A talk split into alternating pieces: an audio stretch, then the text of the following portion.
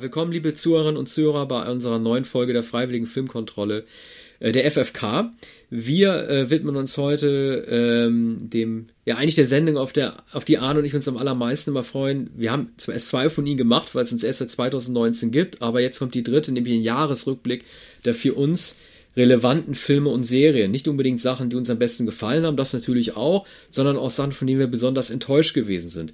Äh, ich muss eine kleine Warnung vorweg schicken. Ähm, es wird zu einigen Filmern, äh, Filmen und äh, Serien auch Spoiler geben. Das ist leider nicht äh, zu vermeiden. Das ist aber hoffentlich auch nicht so schlimm, denn äh, die Filme, die wir spoilern oder deren Ende wir spoilern, die sind nun auch schon ein paar Monate älter und die waren wahrscheinlich sowieso schon gesehen worden. Also ich sag mal so, ähm, wer sich zu bestimmten Sachen wie Bond, Squid Game oder den Ghostbusters nichts erzählen lassen möchte, der hört am besten weg oder hört sich die Folge dann vielleicht doch an, äh, wenn er die Sachen geguckt hat. Ansonsten würde ich sagen, geht's jetzt los.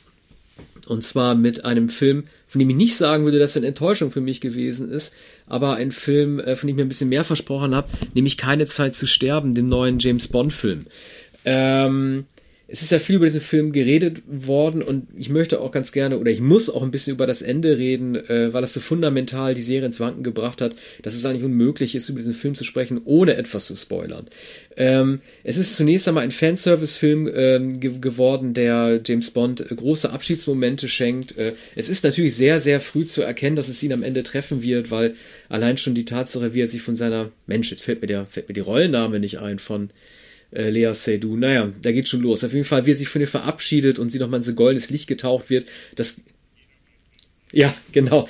Das ist ungefähr 20 Minuten vor Filmende, aber wenn man dieses Bild sieht, weiß man, äh, dass sich Daniel Craig verabschiedet. Es wird ihm ein, ein, guter Abschied geschenkt. Wir hören We Have All the Time in the World, was wir ja schon aus dem Geheimnis ihrer Majestät kennen. Äh, das ist der Film, in dem die geliebte Tracy von äh, James Bond erschossen wird. Also weiß man, dass es auch hier ein tragisches Ende nehmen wird. Und er bekommt in seiner abschließenden Action-Szene, in der er versucht, sich von einer ähm, ja, ich sag mal, dem Bombenabwurf bedrohten Insel zu retten, einige James Bond-Momente äh, geschenkt, um ihm einen ganz gloriosen Abschied zu bereiten.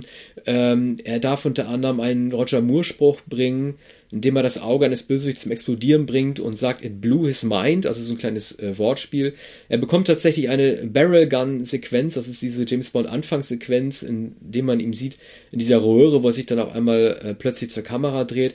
Äh, das wird ihm hier geschenkt zum ersten Mal in einem Film innerhalb eines Films und nicht am, äh, am Anfang. Dann darf er auch noch mal Han Solo zitieren der ähm, so abgebrüht ist im Angesicht des Todes, auf ein I love you mit ein No zu antworten. Aber das sind ja alles diese kleinen Fanservice-Momente, die noch ganz niedlich sind.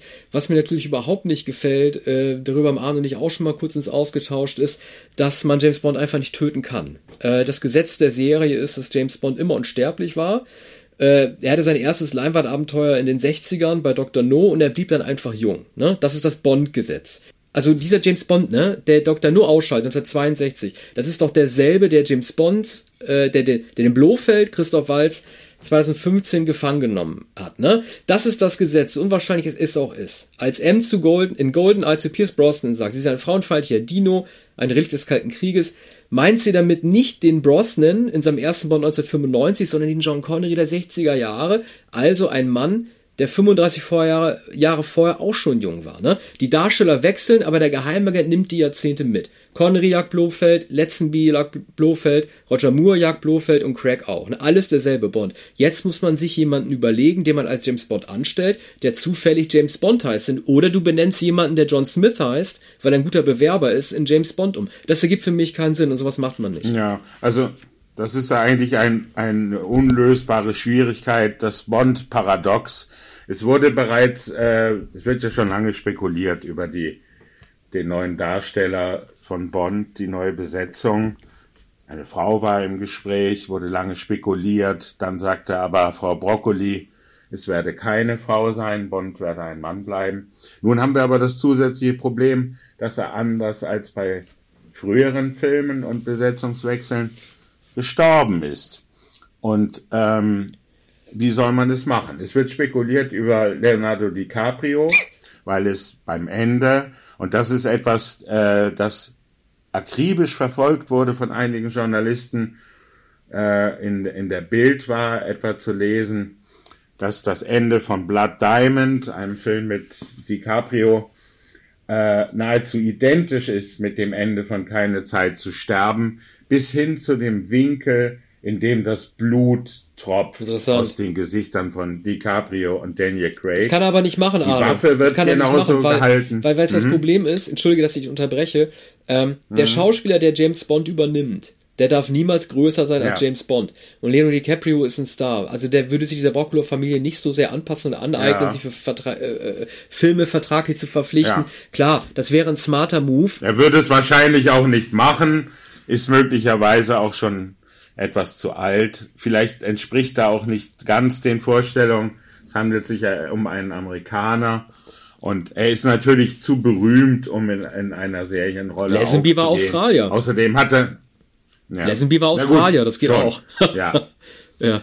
Aber ein Amerikaner ist natürlich noch viel auffälliger als ein Australier, der im Übrigen ja völlig unbekannt war und bei dem nicht bekannt war, dass es sich um einen Australier handelt. Außerdem war er ganz schnell wieder weg. Das wäre ja bei DiCaprio nicht so.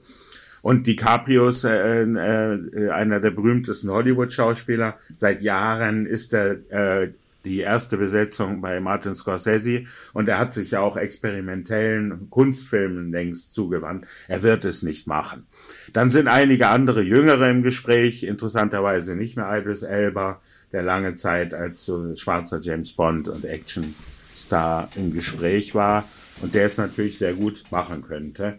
Du hast äh, jemanden, nämlich den Night Manager, im Blick. Ich vergesse immer den Namen des Be Loki, Mensch, also ich, heute ja. habe ich es mit Namen Tom Hiddleston. Also Tom Hiddleston. Ja, äh, Tom Hiddleston. Aber der ist ja auch schon wieder durch. Also ich glaube, dass er er ja. hat ja von Marvel dieses Paket geschenkt bekommen für die Loki Serie und äh, ist da ich glaube, ja. dass er derart eingespannt ist, dass er der erstens mehr verdient und zweitens schon in der etablierten Rolle re reüssieren kann. Also ähm, James Bond ist ja immer ein Wagnis, ne? Also es können ja eigentlich nur noch Leute annehmen, die nichts zu verlieren haben. Richard Madden äh, stand auch zur Diskussion, den kennen wir ja als als ähm, Rob ja. Stark aus Game of Thrones und dieser Terroristenserie, wo er sehr gut war, der würde mir zum Beispiel auch gut gefallen. Ich habe auch überhaupt nichts dagegen, wenn man jetzt, ähm, also viele haben ja von diesem feministischen Bond gesprochen. Ich finde ja, dass die Frauenrollen sehr schwach sind in diesem Bond. Also James Bond bleibt, also obwohl äh, Phoebe Waller-Bridge die ähm, Dialoge mit verfeinert, veredelt hat, ist es ein Film, bei dem Frauen fast immer das Nachsehen haben, bis auf die Rolle von Anna de Armas. Also gerade äh, die neue 007, die vorgestellt wird, deren Namen ich jetzt schon wieder nicht weiß. Also es ist der dritte Name, die mich, der, der mir nicht einfällt, tut mir wirklich leid. Gerade sie ist eine sehr, sehr undankbare Rolle, weil sie immer schlagfertig sein will, aber von Daniel Craig dann immer einen auf den Deckel kriegt.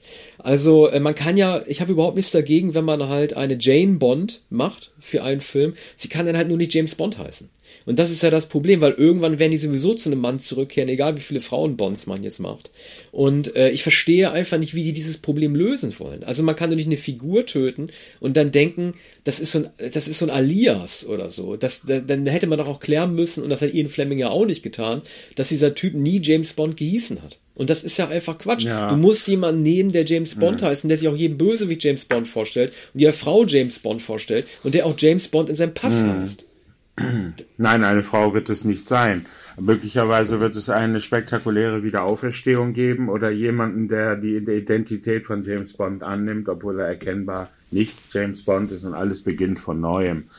Da ja jetzt zwei oder drei Jahre vergehen werden, äh, ist genügend Zeit für die Drehbuchautoren, sich das zu überlegen und dann ein noch sensationelleres Einspielergebnis zu erzielen als äh, mit keine Zeit zu sterben, der ja, glaube ich, bombastisch nicht nur in Deutschland, sondern international gelaufen ist. Na, für Covid-Verhältnisse. Ich weiß nicht, ob ne? das ein. Also für Covid-Verhältnisse. Es ist, ja. äh, natürlich überhaupt nicht vergleichbar mit, mit den ja. Einspielergebnissen von Skyfall, die ja die, mhm. die, die eine Milliarde überschritten haben, obwohl es kein 3D-Film ist. Es ist ja heutzutage ja. was Besonderes, wenn du wie, wie auch Joker mehr als eine Milliarde einspielst, ohne halt durch 3D-Effekte den Grund zu haben, die Ticketpreise zu erhöhen und dadurch auch mehr einzunehmen. Ne? Äh, ja, die werden natürlich jetzt erstmal zurück, äh, erstmal zurückziehen und überlegen, ähm, weißt du, du musst ja, äh, also, ähm, wen auch immer du als James Bond nimmst, James Bond ist ja nicht einfach nur jemand, der körperlich agil sein muss und äh, geistig fit, es muss ja einer sein, der auch den, den Mann der Stunde äh, als Ideal auch verkörpert. Ne? Es muss also einer sein, der entweder, ähm, ne, wir leben in einer Zeit, in der äh, Männerbilder halt sehr, sehr genau unter die Lupe genommen werden. Also der neue James Bond, der muss sehr viel sein. Ne? Der muss im Grunde genommen jemand sein, der es ertragen kann, dass eine Frau an seiner Seite ist, die stärker ist. Das passt nicht zu allen James Bond. Äh, Im Grunde genommen war Daniel Craig sogar der erste Bond, der gleichberechtigte äh, äh, Agentinnen neben sich stehen hatte. All diese Männlichkeitsideale und Bilder müssen natürlich in die Überlegung jetzt mit einfließen, welchen James Bond man da am besten nimmt. Leonardo DiCaprio zum Beispiel, der gilt ja nicht als jemand, der sehr charming gegenüber Frauen ist. Er hat bisher nicht immer eher Rollen verkörpert, in denen er halt eher sehr dominant auftritt. Das kann man sagen. Nein, im Übrigen ähm, ist er natürlich schon so lange bekannt, nämlich ungefähr seit 1993, eigentlich schon seit äh, This Boy's Life mit Robert De Niro, da war er 14 oder 15 Jahre alt. Oder er ist sogar in, in äh, Basketball, Basketball Diaries, glaube ja, ich, oder? Ich weiß, also ich weiß bin, nur, bin nicht sicher, ob er in Basketball Diaries, aber This Boy's Life war ungefähr 91, 91. Also Gilbert Grape war, glaube ich, 93, 94, ne? Da hat er ja eine Oscar, ja, ja, eine genau. Gilbert Grape, Oscar-Nominierung, das, da, da ist er zum ersten Mal richtig auffällig geworden. Aber er spielt das Kind in This Boy's Life neben Robert De Niro, das war sogar noch vorher. So. Und natürlich, äh, verkörpert er auch äh, in jeder Hinsicht das alte Hollywood.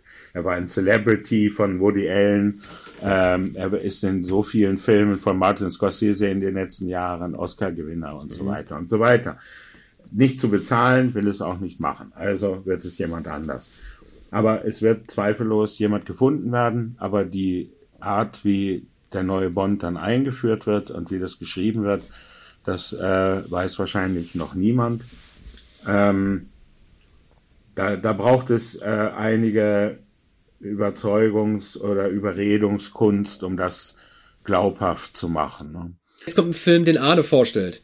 Ja, das ist eine Serie. Wir haben verhältnismäßig wenige Serien vorgesehen, äh, obwohl natürlich immerzu auf allen Sendern und allen ähm, Anbietern immer neue Serien kommen, so dass man ähm, schon Schwierigkeiten hat, überhaupt noch nachzukommen. Eine Serie, die ich in den letzten Jahren gesehen habe, ist äh, The Kominsky Theory, in diesem Jahr die dritte Staffel, meine Lieblingsserie mit Michael Douglas, mit Alan Arkin, der jetzt in der dritten Staffel nicht mehr mitgespielt hat, mit Kathleen Turner, ähm, mit Paul Reiser, mit Anne Margaret, äh, in jeder in jeder Rolle brillant besetzt. Ähm, es ist ein äh, grandioses Drehbuch, es ist äh, Screwball-Komik, es ist ähm, es ist eine Endzeitstimmung, zwei alte Männer, ein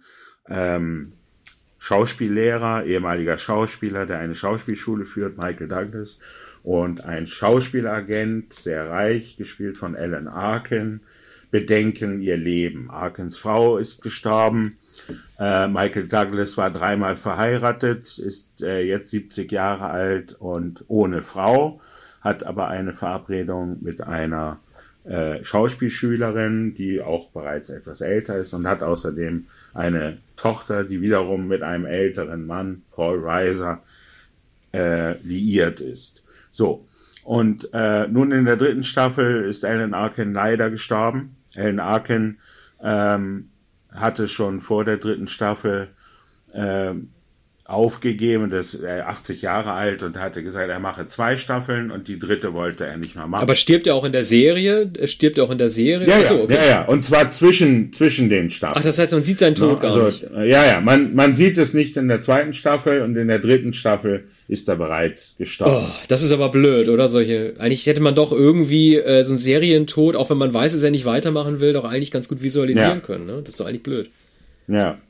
Es ist enttäuschend für jeden, der es nicht wusste, aber ja. tatsächlich hatte Arkin es vorher schon angekündigt.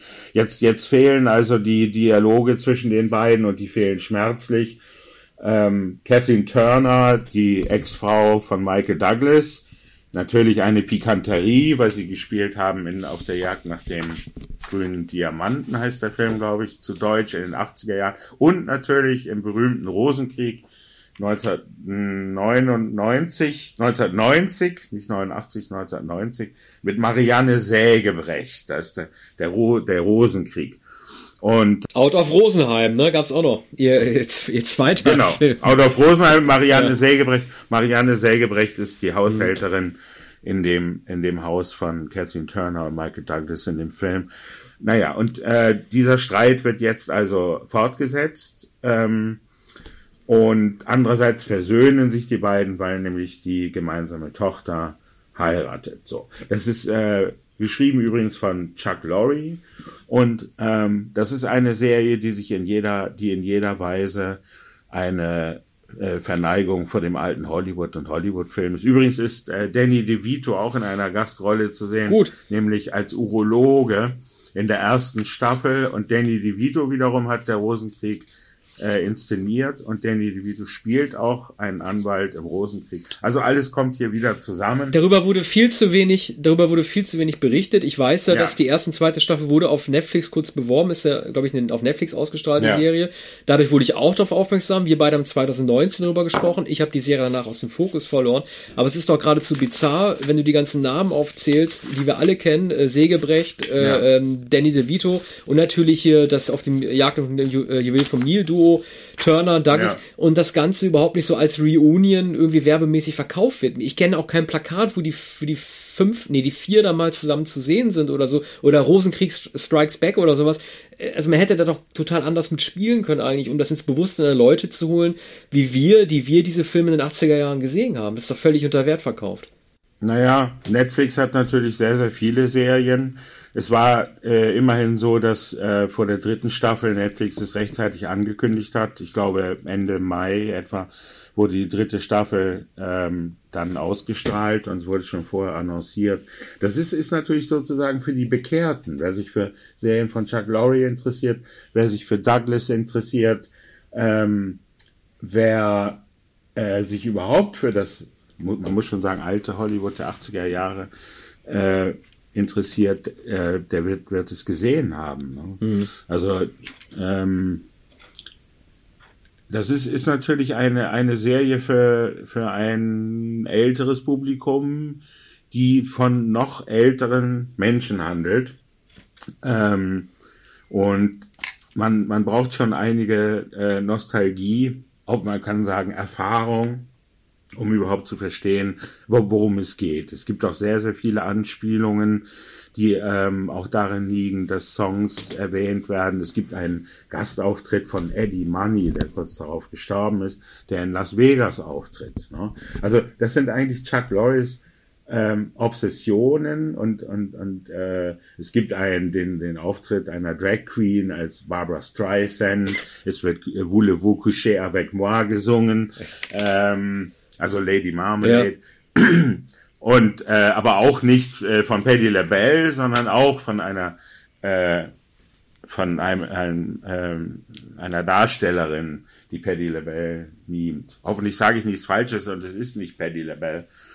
Ähm, vielleicht ist es Patty, Patty LaBelle, die es singt. Naja, jedenfalls, es ist eine vollkommen no- nostalgische, wunderbar gebaute Serie. Die äh, Folgen sind ähm, knapp 30 Minuten jeweils. Und ich glaube, die letzte Staffel hat, hat nur noch ähm, acht Episoden statt der üblichen zehn. Kritische Also Verhältnisse. Laurie wus wusste, wusste nicht mehr, äh, was er eigentlich noch erzählen soll. Ja. Nun, jetzt kommen wir Ja. äh, zu einem Film, der, der dieser Film ist tatsächlich fast unbemerkt. Äh, ähm, Der auch nostalgisch Steven ist. Soderbergh. Ach so, Steven Soderbergh, was Ja, du meinst. Ach so, okay, äh, ich, ich dachte, äh, Ja. oder, äh, oder sonst, sonst lass mich jetzt die Ghostbusters machen, dann machst du danach Soderbergh. Ah, die Oder? Ghostbusters Legacy. wir ganz vergessen, ja. genau. Das ist nämlich auch ein nos nostalgischer Film. Der ist äh, ein bisschen mehr be äh, bemerkt worden als äh, No Sudden Move von Soderbergh, über den wir jetzt dann nachher sprechen. Ghostbusters Legacy von Jason Reitman, dem Sohn von Ivan Reitman. Äh, genauso wie Bond oder auch Wonder Woman, den wir, die, den wir weglassen. Wir haben Wonder Woman ja eine sehr eigene große Sendung äh, gewidmet. Einer der Filme, der als sehr großer Blockbuster antizipiert gewesen ist für dieses, äh, für dieses Jahr. Äh, Box-Office-Ergebnisse stehen noch aus. Ich fange mal an zu erzählen über die Dinge oder über die eine Sache, die mir äh, recht gut gefallen hat. Äh, ich fand, äh, es gibt ja diesen Marshmallow-Mann aus dem ersten Teil, der irgendwie so aufgeblasen wird und als riesiger Marshmallow-Man durch New York stampft, 100 Meter hoch und alles kaputt schlägt.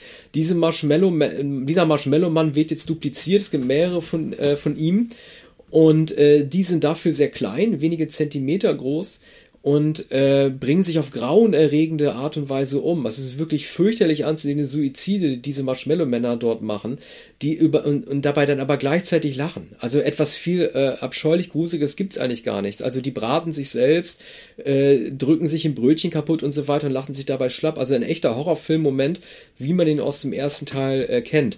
Ansonsten gibt's leider nicht so viel äh, zu lachen und zu gruseln an diesem Film, äh, den ich für misslungen halte. Ähm, dieses, es, es wird viel mit Stereotypen gespielt. Es gibt unter anderem einen sehr klugen asiatischen äh, Jungen, der sich dann als Technikexperte und so eine Art Datenheini herausstellt.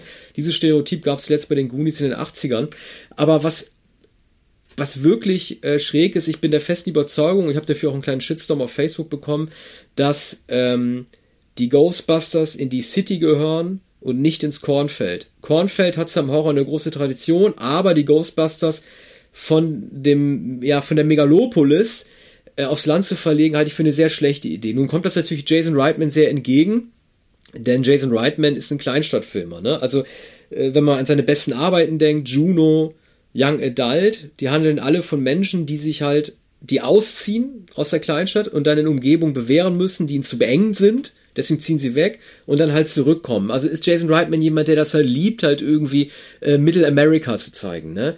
Äh, nun ist es halt so, dass es halt viel, viel interessanter ist, wenn du, und darüber redet Dan Aykroyd in dem Film ja auch selbst, äh, sagt, dass deine Zeit abgelaufen ist, weil du in die Ronald Reagan Jahre der 80er gehörst, in äh, also in das Manhattan, das von Ed Koch damals regiert wurde und das dadurch halt so eine Daseinsberechtigung für die Ghostbusters erst geschaffen wurde. Ne? Big Apple droht zu verfaulen, Kriminalitätsrate in Manhattan erreicht Höchststände und so weiter und es ist halt da bei Ghostbusters 1 und 2 noch gar nicht richtig eindeutig zu beurteilen gewesen, ob diese Kreaturen aus der Hölle, die man dort sieht, jetzt wirklich schlimmer sind als die Menschen in diesem Moloch hausen. Ne? Also nicht umsonst gibt es in Ghostbusters 2 ja äh, äh, so dieses Sinnbild dieses widerlichen Schleims, der diese Stadt unterspült. Also die ganze Stadt ist eine Jauchegrube, ne? Und die gehört im Grunde genommen ausgemerzt. Ne? Das ist ja auch kein Wunder, dass viele der besten Filme über New York überhaupt aus den 80ern stammen, an den Ronald Reagan Jahren. Das ist die eine Sache, die ich äh, für nicht so gut finde, also auf Krampf zu versuchen, jetzt die Ghostbusters ins Kornfeld hin zu verlegen und in die Hände der Kinder, das ist meine eigene Sache. Aber am meisten habe ich mich tatsächlich aufgeregt über äh, die Rückkehr der äh, vier noch lebenden, äh, eigentlich wären es ja fünf, also Rick Moranis lebt ja auch noch, aber das spielt nicht mit, der vier noch lebenden äh, Ghostbusters, nämlich Bill Murray, vor allem Bill Murray, Dan Aykroyd, Ernie Hudson, aber auch Sigourney Weaver. Ne? Also Sigourney Weaver, fange ich mit der mal an. Äh, die war ja schon im zweiten Ghostbusters ein regelrechter Jammer. Ne? Dort spielt diese Frau eine Hausfrau, die sich um den Säugling von Bill Murray kümmern muss und immer nur so eine Stichwortgeberin ist, während ihr Ex-Mann Wankman auf die Geisterjagd geht, musikalisch das Baby in Schach halten. Ne? So, das passt auch nicht zu Viva, denn in den drei Filmen vor Ghostbusters 2 hat sie immerhin Alan Ripley gespielt, Diane Fossey und eine Wall Street Geschäftsfrau. So, das kann der schon 1989 nicht gefallen haben. Jetzt kriegt sie so eine verschämte Post-Credit oder so, so eine In-Credit-Szene, so eine Fanservice-Szene, wo sie halt auch wieder nur Bill Murray einen Gag zuspielt. Also völlig verschenkt, ja. diese Frau. Aber ich will noch mal kurz was sagen zu. Das ist auch schon außerhalb des Films. Außerhalb des Films. Ich habe gleich noch eine ja. Frage zum Kornfeld. Ja, Kornfeld machen wir. Ich will nur so, ganz kurz ja. abschließen mit Bill Murray, ne? Ich weiß nicht, wie viele den zahlen mussten und ich weiß nicht, welche Bedingungen diese drei gestellt haben. Aber dieses Geisterjäger-Trio, ne? Diese Geisterjäger, Murray, Aykroyd, Hudson, bewegen sich im ganzen Film keine zehn Meter vom Fleck. Das sind Standschauspieler. Die haben dann anscheinend ein X auf dem Boden bekommen, wo die sich hinstellen durften. Von dort aus durften mit den Lasertornistern schießen. Ne? Und man merkt Bill Murray einfach an, dass der keine Lust auf, grauen, äh, auf den grauen Overall mhm. mehr hat und auf den Lasertornister. So. Das äh, kann man annehmen. Das, ja, also äh, ich bin ein Fan des frühen Bill Murray, des Slapstick Bill Murray, des originalen Ghostbusters Bill Murray. Ich sage es, mir gefällt Lost in Translation, ich finde ihn gut, aber diese Oscar-Nominierung hätte ihm niemals 2001 passieren dürfen, denn danach wurde er zum Charaktersteller-Komödiant, gerade durch die Jim Jarmusch-Rollen, und er spielt nur noch den Murray Murray, also immer sich selbst, äh, Höhepunkt ist in Zombieland, wo er sogar als Bill Murray auftritt und dann auch noch so tut, als wäre er untot. Das ist ein absoluter Meta-Ebenen-Man geworden, der immer klüger sein will als die Figuren auf dem Papier, die er darstellen muss. Und das zeigt er durch seine Müdigkeit, die er noch nicht mal vortäuscht. Die, der täuscht doch nicht mal vor, dadurch lässig zu sein. Er hat einfach keinen Bock mehr. Ja, sorry. Aber mürrisch war er immer, sogar in den frühen Rollen ja, schon. Okay. Zum Beispiel in Stripes, über den wir, ja. über den wir auch vor einer Weile ja. gesprochen haben. Und dann natürlich täglich grüßt das Murmeltier, da ist er ja äh, das, die Mürrischkeit in Person, weil er ja gar nicht dort sein will. Man kann sagen, dass Murray in all seinen Filmen eigentlich gar nicht sein will. Merkwürdigerweise ist dann On the Rocks von Sofia Coppola sehr gern. Da fühlt er sich da gebe ich dir recht. immer gut gelaunt. Der ist auch variabel, der ist, der ist ja variabel in seinem Ausdruck, der ist ja variabel in seiner Bewegung, der ist ja variabel in seiner Mimik. So, da versucht jemand zu Schauspielern. Ne? Der, der, der, der, der Bill Murray, wie wir normalerweise kennen, derjenige, der, der auch behauptet, er hätte äh, keinen Manager, sondern man könnte ihn nur auf Festnetz erreichen, um ihn Rollen anzubieten. Das halte ich für einen ganz, ganz großen Mythos, denn das würde nämlich gar nicht funktionieren. Das ist totaler Quatsch.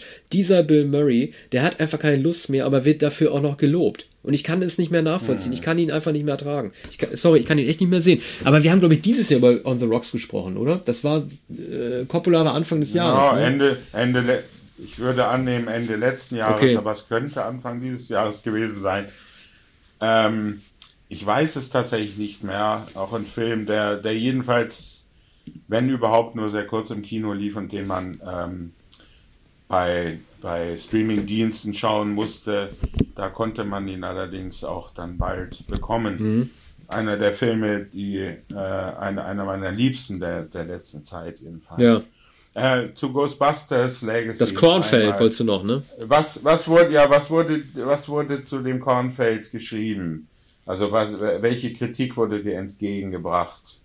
Ach du, ich habe äh, äh, ja oder die Äußerungen. Kritik, also also Kritik, Medien, Kritik ist ja völlig okay. Äh, das Lustige ist nur, äh, es gab äh, zu diesem Film in der Kritik keine Sperrfrist.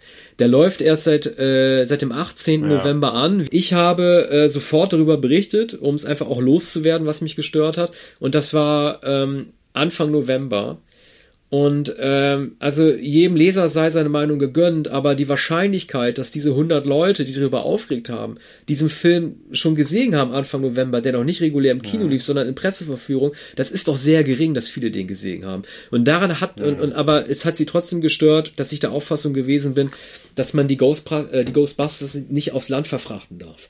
Aber ähm, ganz ehrlich, diese Monster. Ja, du, du hast drüber geschrieben, also die Überschrift lautet Ghostbusters dürfen nicht im Kornfeld sein, die gehören in die Stadt. Ja, in die City, um noch so eine quasi Alliteration. ja. ja. aber diese ganzen Monster, die man dort also, sieht, dieses Schleimmonster, dieses grüne Schleimwurmmonster, mhm. das sieht so aus, wie es aussieht, weil es weil es sich durch den Dreck einer Großstadt gefressen hat. Was, äh, äh, ja. ne, das, das, es ist doch kein Meister im Kornfeld, dann würde es doch ganz anders aussehen, ne? All diese Tiere, die man, auch diese Monsterhunde, diese Höllenhunde, die wirklich, auch die jetzt auch sehr gut aussehen, fast wie ein Practical Effekt, äh, auch diese, äh, äh diese Tiere, Tiere, das sind Ausgeburten der Hölle, wie sie nur aus dem Kanaldeckel ent, ent, äh, oder einer Neon, mhm. Neonspiegelpfütze irgendwie ent, entvorspringen mhm. können und nicht irgendwie so, so, so, so, so, äh, so, so ein Kornfettmilieu. Weißt du, das ist einfach ja. totaler Quatsch. Ne, das passte einfach nicht hin und das haben die nur, das haben, das hat Jason Reitman nur gemacht, um sich von seinem Vater zu emanzipieren, Ivan Reitman, der das Original gedreht hat, um äh, dann, weil ihm, weil, weil er selber die Farben, die goldenen Farben des Mittleren Westens so liebt, das sieht man halt auch in Labor Day und den ganzen Filmen, die er gedreht hat, das sind alles Kleinstadtfilme und äh, er wollte einfach äh, sein Muster, sein ästhetisches Muster mit dem New York Muster Ivan Reitmans äh, unbedingt vereinen. So. Na, außerdem können sich die gealterten Ghostbusters da besser bewegen, beziehungsweise eben nicht bewegen Klar. und nur 10 Meter weit gehen. Denn das, die Geschwindigkeit ist ja gemächlicher auf dem Land. Im amerikanischen Mittelwesten ist es Oklahoma, glaube ich. Äh, ja, Oder ja, ja, der spielt, spielt in, in Oklahoma. Oklahoma ne? Und äh, mhm. dann sagt dann irgendwie, also es geht ja unter anderem auch um den verstorbenen Geistjäger Egon Spengler, also Harold Ramis, der Schauspieler, ist auch gestorben, ne? Ja. Und äh, Carrie Coon, äh, die, äh, sie wirklich eine tolle Schauspielerin ist, man hat sie in Fargo gesehen, vor allem in Leftovers, äh, das ist seine Tochter, ne? Und äh, sie sagt immer, er hat sich nie für mich interessiert. Ne? Er hat immer nur an die Geister ja. gedacht. Und es stimmt ja leider, und das trifft das Problem des Films auch ganz gut, denn die, denn die Experimente Egon Spanglers, diese Gadgets und Erforschung des Jenseitigen, sind halt viel interessanter als die Probleme dieser eigenen Familie. Das ist halt, also das ist eine selbsterfüllende Prophezeiung und Carrie Coon äh, sie kriegt am Ende ihre Vereinigung, sie sieht ihren verstorbenen Vater nochmal und darf ihn nochmal umarmen. Es ist ein bisschen ein lustiger Vergleich, wenn man an Leftovers denkt, an die Serie, wo es ja auch darum ging, diejenigen noch einmal sehen, sehen dürfen zu können, die sie halt verloren hat. Ne? Das ist ein ganz, ganz netter Wink, wobei sie natürlich in dieser Komödienrolle hier bei den Ghostbusters komplett unterfordert ist.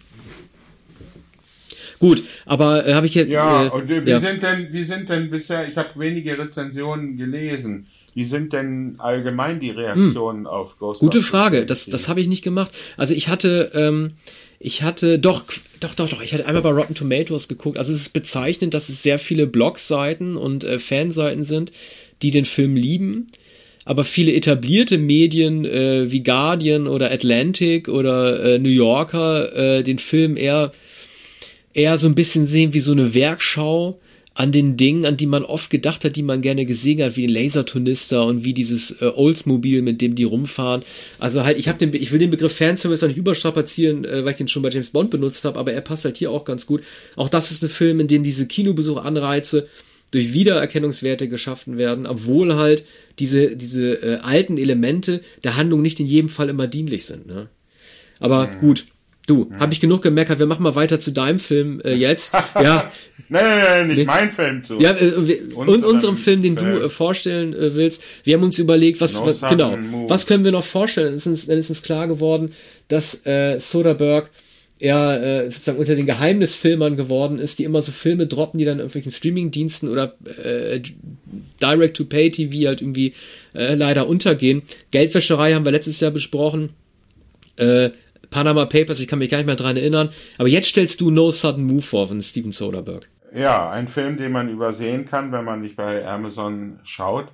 Dort ähm, gibt es diesen Film. Ich habe nichts darüber gelesen. Ich habe ähm, auch keine Ankündigung gelesen. Es ist immerhin ein neuer Film von Steven Soderbergh mit einer Besetzung, die vor Jahren äh, einen Kinohit garantiert hätte und die natürlich erinnert an Ocean's Eleven und folgende Filme von Soderbergh, nämlich Don Cheadle, Benicio del Toro, äh, Ray Liotta in einer Nebenrolle, Matt Damon in einer gewichtigen Nebenrolle und ich habe sogar noch einige Darsteller vergessen, John Hamm. die mir im Moment Don Draper, John, John, Hamm. Hamm natürlich, ja.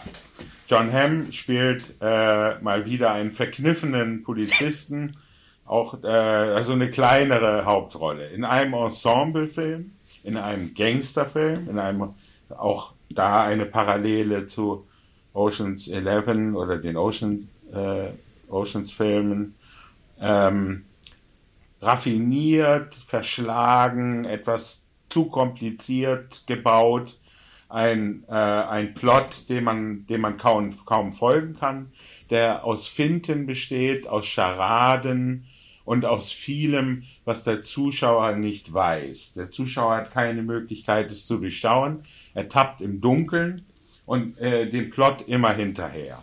Dabei äh, ist ein Film, der in den ähm, 50er Jahr, äh, Jahren spielt. Sage ich das richtig? 50er oder? Ja, das ist, das ist 50er und äh, das Lustige ist, es, es, es wird sogar genau genannt. Ich, ich sag da gleich, gleich, wenn du fertig bist, noch was zu. Es Ja. wird gesagt 1954 und ich dachte zuerst, das haben Ja. die vielleicht deshalb 1954 angelehnt, weil es das, das Jahr vor dem äh, vor der Geburt des Rock'n'Rolls äh, gewesen. Ich dachte, Ja. hätte das den Grund, aber es hat tatsächlich eine, eine historische Grundlage Äh, und muss deswegen 54 angesetzt sein. Aber da sage ich es handelt gleich sich was zu. Mhm. nämlich um nichts anderes.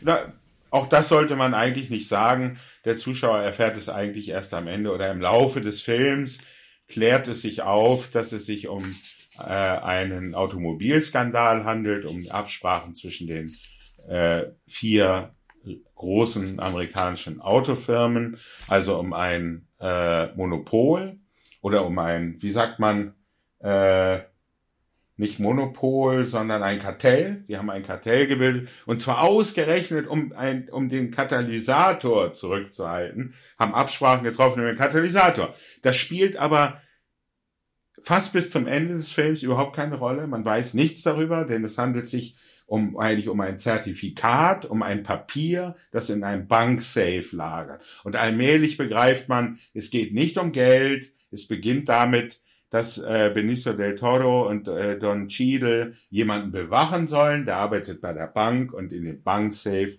befindet sich dieses Schriftstück, um das alles geht. Bis dahin war der Film auch noch Ende- gut. Ja.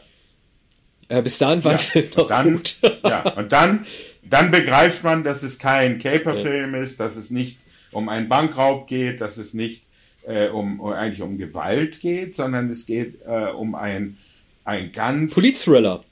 Ne? Also es ist ein Genre, ein, ja, ein Genre ja, also Politik spielt, Ja. aber Politik spielt eigentlich Ich finde ich, ich, ich finde halt nur, äh, also ähm, Es ist, also wenn, dann ist, wäre es ein Wirtschafts Wirtschaft, ja, also äh, Aber ein Thriller ist es wahrlich Nee. nicht bei, Ja, bei dem, bei dem ele elegant, halb gemächlichen Tempo. Ja. Also man kann, man kann dem Film äh, gut folgen. Die Autos sind langsam. Es ist ein Film, der in Kulissen spielt, naturgemäß, weil es 1954 ist. Ne? Aber- alle haben ihre Hüte auf. So.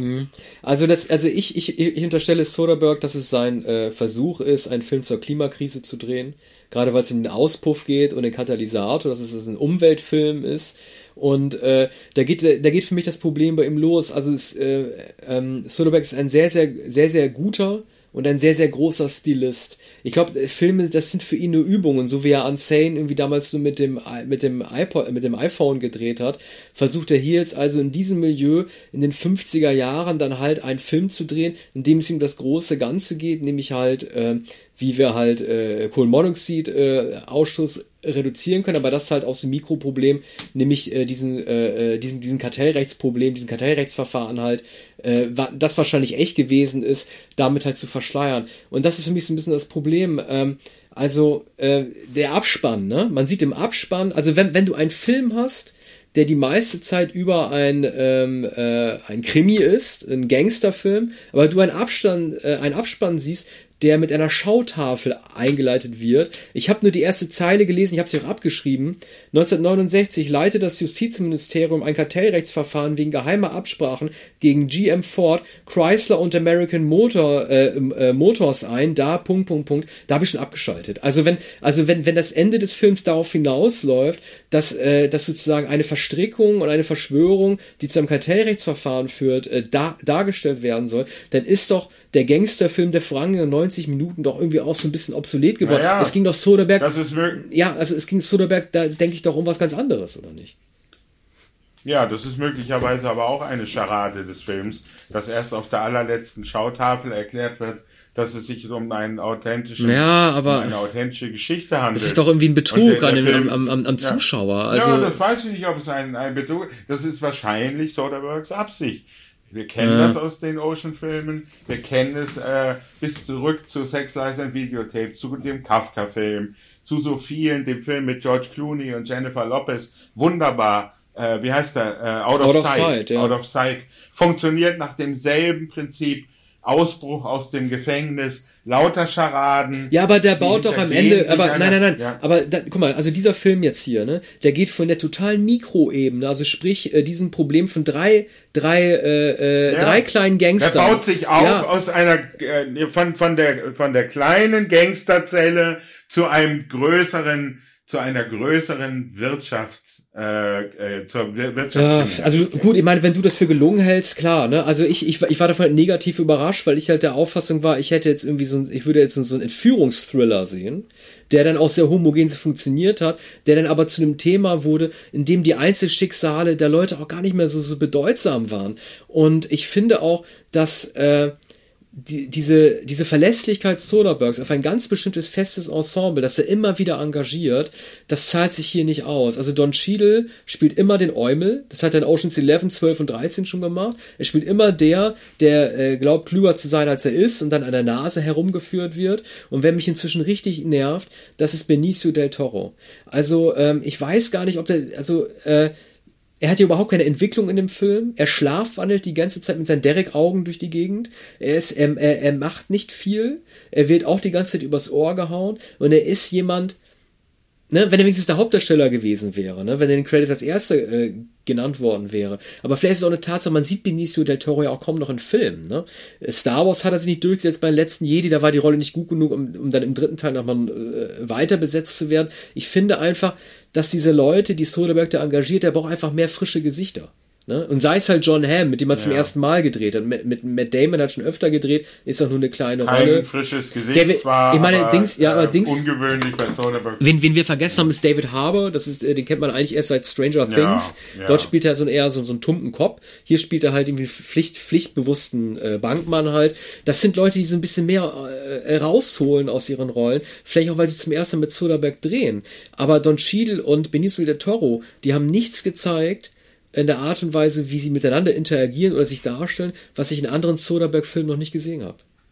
Naja, es sind eigentlich zwei arme Tröpfe, die beide genarrt werden, die beide nicht genau wissen, was sie da tun. Es stimmt, Don Cheadle glaubt zu wissen, ähm, was er tut. Und es scheint auch so zu sein, dass beide äh, den Kuh landen und das Geld bekommen und, und alle an der Nase herumführen. Aber tatsächlich äh, wurden beide an der Nase herumgeführt und es endet sehr traurig für beide. So viel kann man äh, schon sagen. Und das ist halt, äh, natürlich so ein, ein bittersüß ironisches Ende, wie man es oft bei äh, Soderbergh hat. Und am Ende gibt es noch etwas, womit man freilich schon gerechnet hat. Es, äh, die, die Aufklärung erfährt man dann innerhalb einer Sekunde. Ich habe schon damit gerechnet, wohin der Koffer am Ende gebracht wird. Ja. Ne?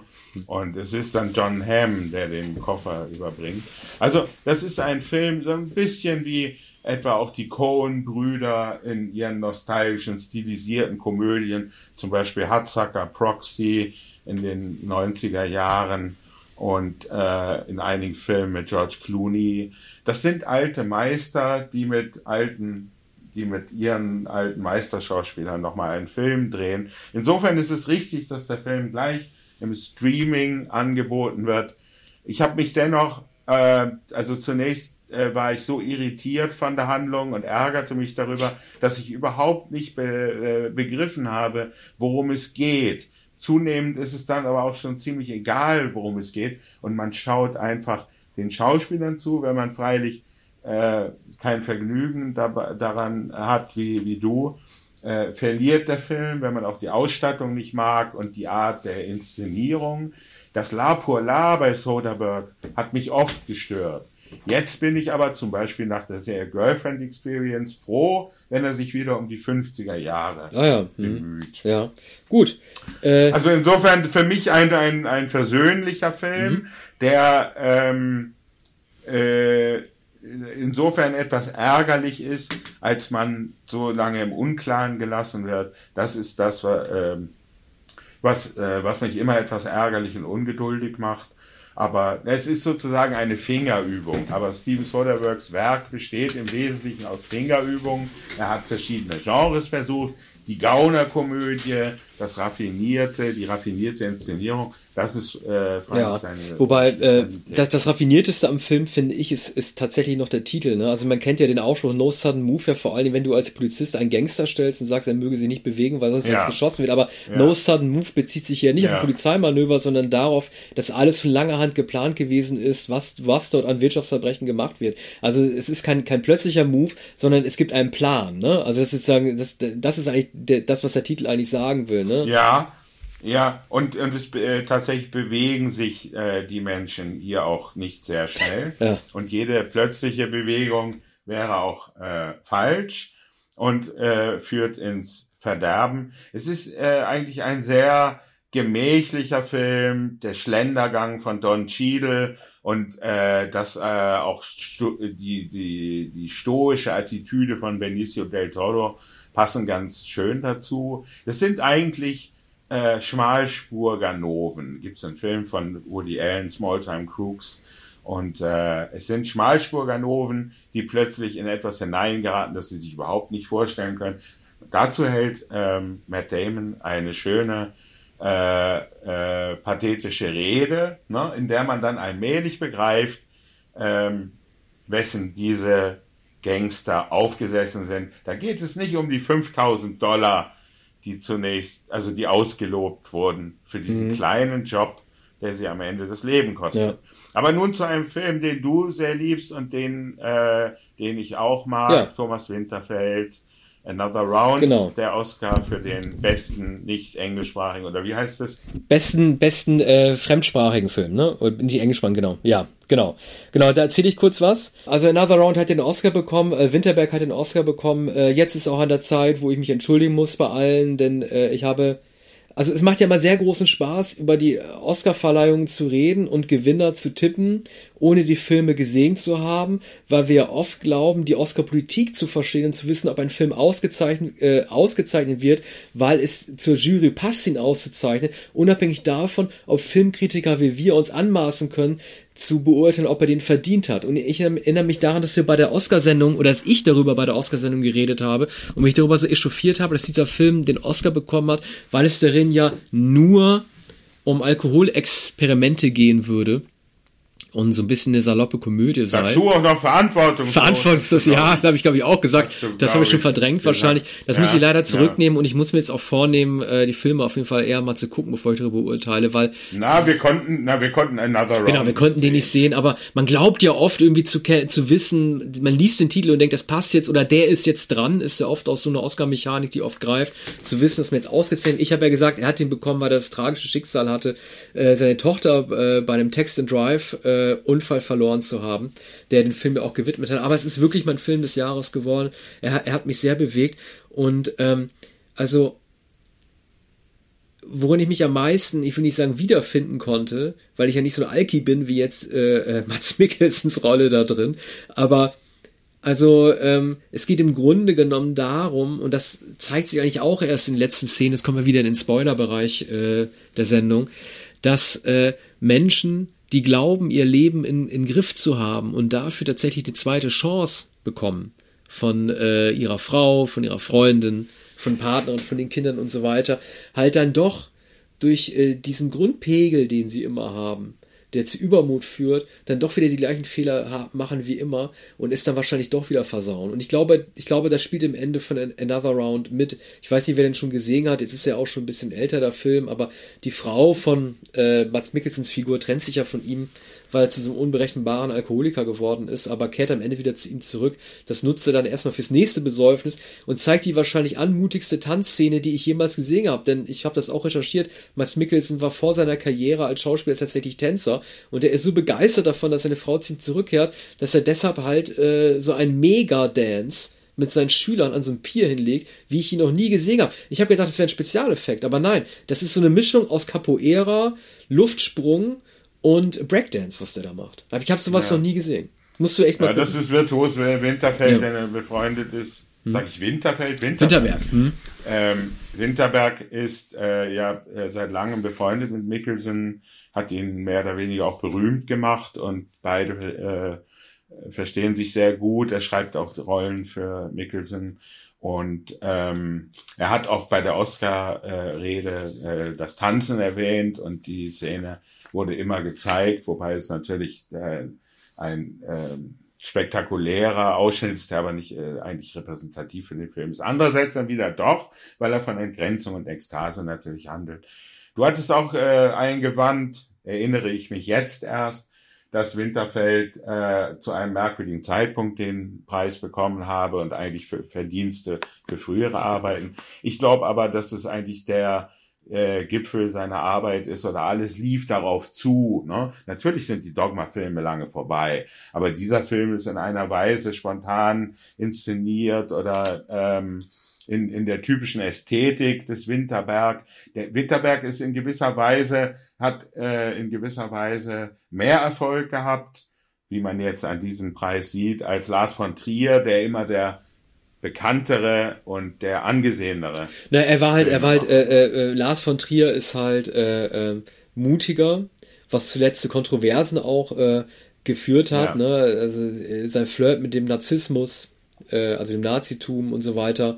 Äh, ja. das, das ging, das, das, das war dann halt irgendwann auch einfach nicht mehr okay, ne? Und äh, in seinem letzten Film, The House of Jack Bild, äh, äh, bricht er auch das, äh, das Tabu äh, zu zeigen, wie Kinder getötet werden. Also äh, er ja. war immer politischer, also trotz äh, das Fest von Winterberg war eigentlich immer Lars von Trier der politische dabei, der wahrscheinlich auch ästhetische Visionäre, ne? man denke dann nur mal an Melancholia, äh, an, an die, diese Wagner-Bilder, die er da skizziert, äh, diesen Planeten, der auf, der auf die Welt hat. Aber bei Winterberg, ich bin froh, dass er diese Runde mit diesem, also die Kurve mit diesem Film gekratzt hat, weil ein, ja. also ein ähnlicher Film ist ja The Hand, den ich für gleichwertig halte, auch mit Mats Mikkelsen, da spielt er einen angeblichen äh, also ein, ein Lehrer, der, der angeblich ein Kind missbraucht hat. Und dann hat er diesen Kursk-Film ja. gedreht, den haben wir ja auch geguckt, ne? Und bei Kursk ja. hat er jetzt zum ersten versucht, wirklich einen Hollywood-Film mit Effekten zu machen, der so nach hinten losgegangen ist, dass ich gedacht hätte, das wäre ein Fernsehfilm auf ZDF.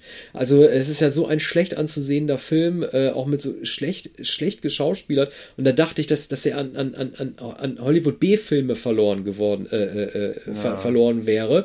Das ist aber auch erst drei Jahre her. Dass er jetzt nochmal mit einem Film, der so aussieht wie The Hunt oder auch an seine Dogma-Filme erinnert, dass er damit nochmal die Kurve gekratzt hat, äh, Kurve gekriegt hat, das finde ich richtig toll. Hm. Hätte ich nicht gedacht. Also, ja, das ist ähm, außerordentlich erfreulich. Äh, zumal er dann natürlich den Preis auch der Tochter gewidmet hat, die an dem Film ja mitgearbeitet hat. Wir haben anlässlich der Oscarverleihung drüber gesprochen. Also das ist ein sehr verdienter Preis. Nun, äh, auch bei den Oscars vertreten und auch ausgezeichnet mit dem Preis für das beste Originaldrehbuch Promising Young Woman von Emerald Fennell, einer Schauspielerin, Drehbuchautorin, britischen Drehbuchautorin, die hier, äh, naja, man kann schon sagen, einen amerikanischen Film gedreht hat, aber doch mit ähm, äh, sozusagen einer ungewöhnlichen britischen Note, was die Art der Inszenierung an. Der Carrie Mulligan ist übrigens, äh, ist sie eine britische oder eine australische Schauspielerin? Äh, Schauspieler? Ich weiß Bin es nicht. Sicher. Also, mir kommt sie nicht ähm, britisch je, vor, aber ich weiß es nicht. Also, mhm. müsste ich mal, das müssen wir tatsächlich nachsehen. Ich google jetzt parallel. Ich gucke google einfach mal ja, parallel. Also, ja. Also, Carrie Mulligan ist, halt, ist in sehr, sehr vielen Filmen schon aufgetreten. Sehr guten Filmen. Ähm, hat nicht immer die Hauptrolle Doch, das ist eine Britin. Geboren in Westminster. Britin. Gut, ja. Westminster. Ja, also, britische Schauspielerin, dann die jüngere britische Schauspielerin Emerald Fennell, die übrigens äh, in, äh, ich glaube, in Fleabag zu sehen ist. Ähm, und äh, die hat nun diese Geschichte geschrieben. Eigentlich eine Rachegeschichte. Eine Frau, gespielt von Carrie Mulligan, die eben keine junge Frau mehr ist, ähm, aber die sich noch immer erinnert an ihre Freundin, die zur College-Zeit, als sie wahrscheinlich 23, 24 Jahre alt war, ähm, wild, hat viel getrunken, ist in Bars gegangen und hatte Affären mit Männern. Und die wurde eines Nachts äh, im betrunkenen Zustand ähm, von, von Männern äh, vergewaltigt, von ähm, äh, Kommilitonen äh, vom College und hat sich ein, eine Weile später umgebracht. Und ähm, Carrie Mulligan hat das nie verwunden, ist selbst zu einer Frau geworden, die zwar noch bei ihren Eltern wohnt, ja, die übrigens ihr äh, Studium abgebrochen hat, ich glaube ein Jurastudium. Seitdem ähm, arbeitet sie in Aushilfsjobs, ist Kellnerin. Ähm, die Eltern sind äh, sehr liebevoll, also ein biederes Paar und sie wohnt noch in deren Haus. Sie machen sich Sorgen um sie seit, seit dem Selbstmord der Freundin ist sie jedenfalls nicht mehr sie selbst. Und das ist wahrscheinlich etwa 15, 20 Jahre her. Und sie sucht jetzt die Männer, die damals verantwortlich waren, ähm, setzt sich selbst, indem sie vorgeblich Alkohol trinkt, und zwar bis, fast bis zur Bewusstlosigkeit, ähm, dem, äh, den Männern aus, die glauben, sie hätten es mit einer sturzbetrunkenen Frau zu tun, die sie dann nach Hause bringen und bei der sie glauben, sie hätten leichtes Spiel oder könnten sie nahezu narkotisiert sexuell ausnutzen. Diese Männer führt sie vor, wird dadurch schon berüchtigt, ähm, weil man schon gehört hat, dass da eine Frau ist, die dann gar nicht so besoffen ist, wie sie getan hat und die Männer äh, demütigt. Ähm, es, läuft, es läuft darauf hinaus, dass sie auch die Dekanin oder die ehemalige äh, Dozentin an der Universität besucht und ähm, da die, die damals nichts unternommen hat in dieser Angelegenheit, es wurde angezeigt, diese Vergewaltigung, ähm, tut Mulligan so, als hätte sie ihre Tochter entführt und als wäre sie gefährdet. Äh, woraufhin die Dozentin sich plötzlich doch wieder erinnern kann an die äh, Studentin und an die Angelegenheit und dann äh, bibbert und bettelt, dass Mulligan ihr die Telefonnummer äh, gibt und ihr sagt, wo die Tochter sich befindet. Mulligan hat sich das freilich nur ausgedacht. Und ähm, das war ihre Rache. An den Männern hat sie eine ganz andere Rache vor. Und die Pointe wollen wir hier allerdings nicht verraten. Ja, das kannst du sehr gut. Das du kannst, du bist derjenige, der. Ja, du kannst sehr gut hm. äh, Spoiler vermeiden. Ich, ich, ich kann das leider nicht. Ich werde werd es aber auch nicht spoilern.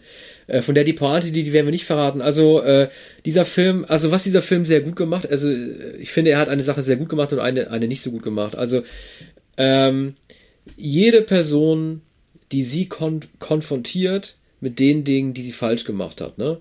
Äh, wird auch von uns als Zuschauer bewertet. Und wir alle bewerten diese Person mit. Kann man dieser Person verzeihen oder nicht für das, was sie getan hat? Und äh, das ist eine, eine ganz große Kunst. Also es gibt ja einen, äh, einen von hier, Mensch, wie heißt der noch, der den Doc, Doc, äh, Doc Ock gespielt hat in Spider-Man, der spielt den psychopathischen Rechtsanwalt, der alles bereut. Ähm, naja, egal, auf jeden Fall, äh, ähm, sie geht ja zu diesem Rechtsanwalt, der damals diese Männer freigeboxt hat, ne? Der jetzt alles bereut, der, der vor niedergeht und sagt, ja. es tut mir leid, ich habe meinen Job auch ja. verloren, ich komme darüber nicht hinweg. Und wir als Zuschauer werden in die Rolle derjenigen Person auch mit hineinversetzt, auch in ihre Rolle mit zu beurteilen, ja. darf man diesem Menschen für den Fehler, den, den er getan hat, verzeihen. Sie verzeiht ihm ja, ich habe auch mit dazu geneigt, ihm zu verzeihen, weil er wirklich Reue gezeigt hat. Dann die Dekanin, die du erwähnt äh, hast, ne? Ähm, die gesagt hat, ähm, ich musste diese Männer freisprechen, bei dieser Vergewaltigung, weil es ein Mangel an es gab keine genau, Beweise, Mangel, Mangel an Mangel an Beweisen.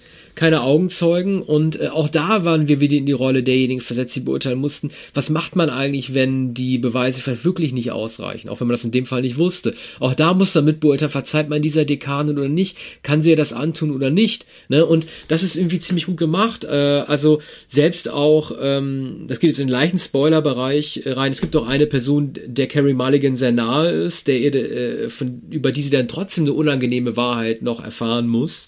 Und auch da hat, da fragt fragt man sich halt irgendwie, welches Verbrechen hat er gemacht? Äh, sie kann ihm nicht verzeihen, aber ist er deswegen ein schlechter Mensch, ja oder nein? Ich meine, die Frage ist hier viel einfacher zu beantworten. Das wollen wir jetzt auch nicht machen.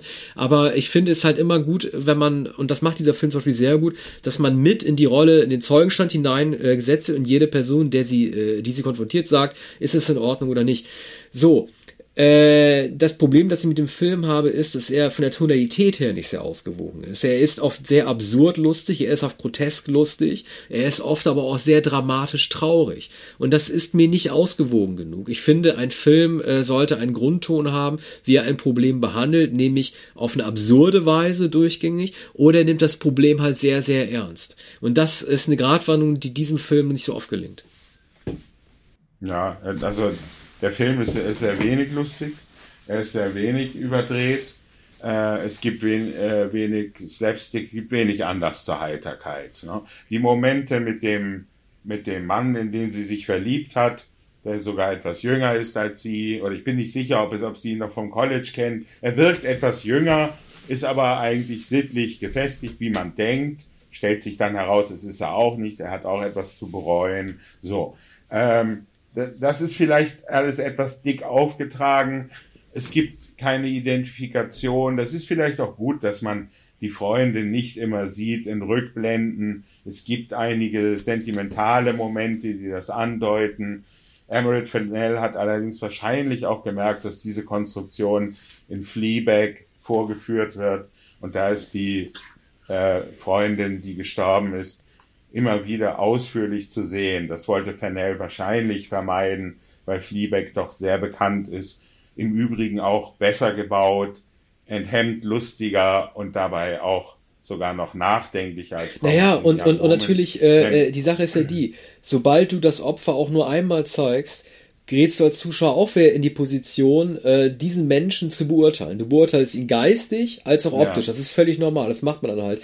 Ja, man verurteilt möglicherweise auch die Art der, der Betrunkenheit ja, man, oder genau. der Enthemmung. Man, man, wir wären ja. in der Zwangslage zu beurteilen, äh, äh, ne, also zu sagen halt irgendwie, in dieser Art und Weise ist sie dran beteiligt oder nicht, wie sieht sie denn aus, wie fühlt sie sich denn auf und dadurch, dass man diesen Menschen halt gar nicht sieht, erlebt man halt die Gerechtigkeit und Ungerechtigkeit dieses Vorgangs, was, was so passiert, nur aus den Erzählungen, äh, ähm, aus der, ich weiß nicht, ob sie zuverlässige Erzählerin ist, in diesem Fall Carrie Mulligan, oder äh, ob sie halt irgendwie auch Dinge verklärt und so weiter. Aber ja, es wird ja bestätigt von dem Anwalt und der Dekanin.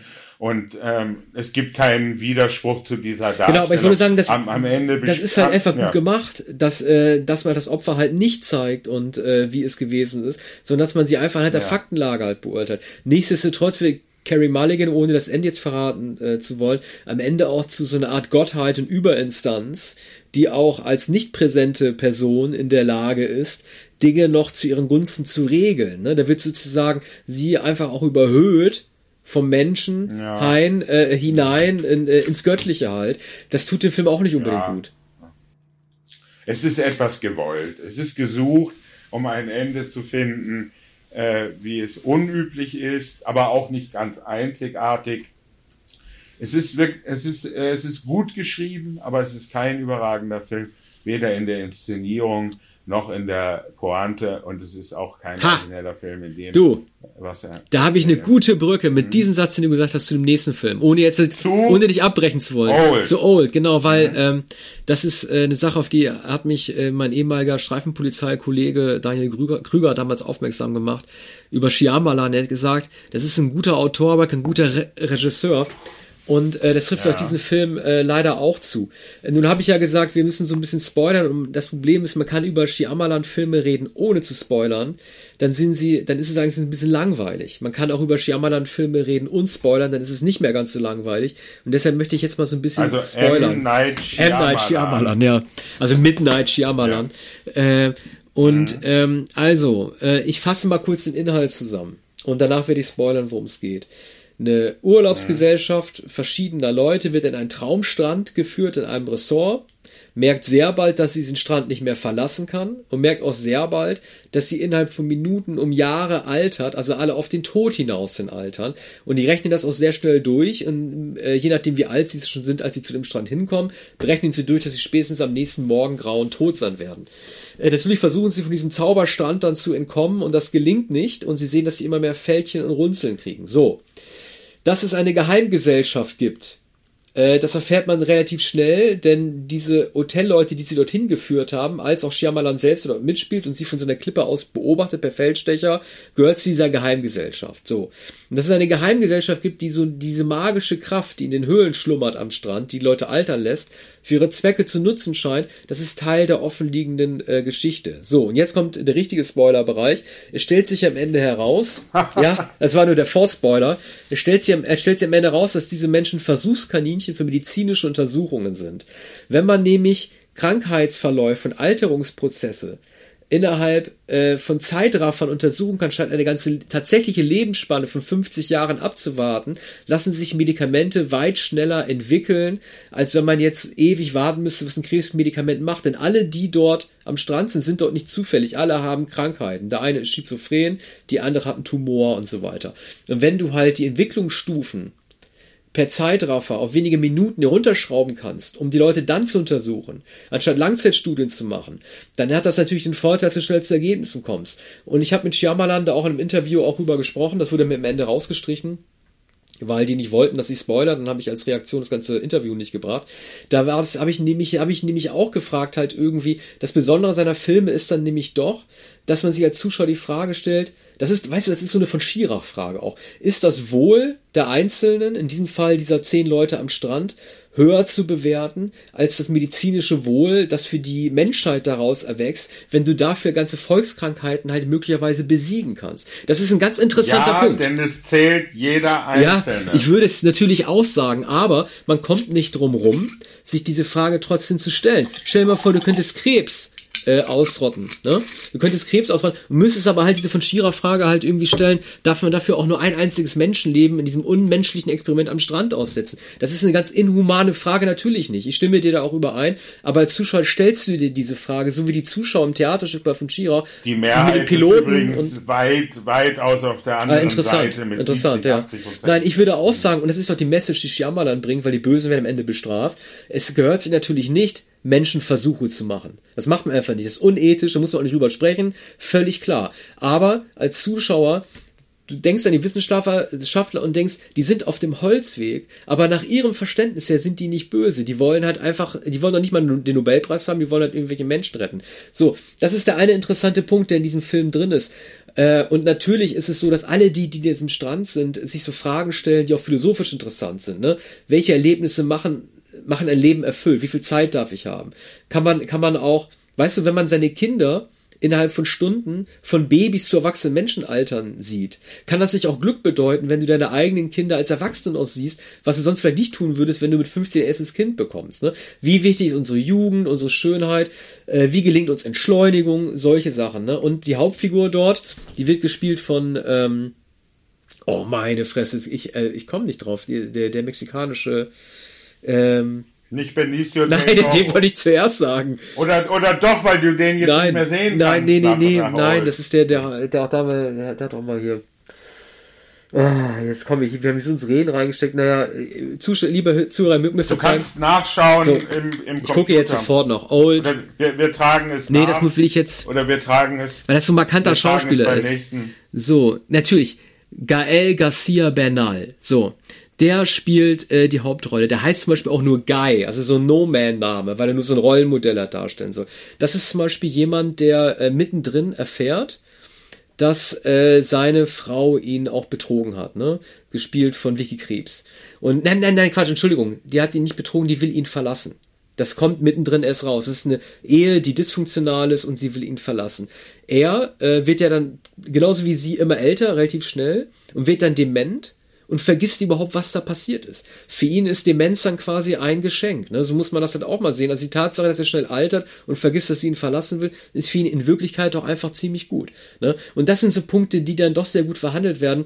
Allerdings, äh, so gut wie die Story teilweise ist, das, was Daniel auch damals gesagt hat, Shyamalan ist als, als Regisseur halt doch nicht immer der Beste. Es gibt sehr, sehr, sehr, sehr dumme Sachen. Also mit haarsträubender Selbstverständlichkeit wird er mit so einem äh, billigen Strandmesser diese Tumor entfernt, wo andere Leute eigentlich in Ohnmacht fallen würden.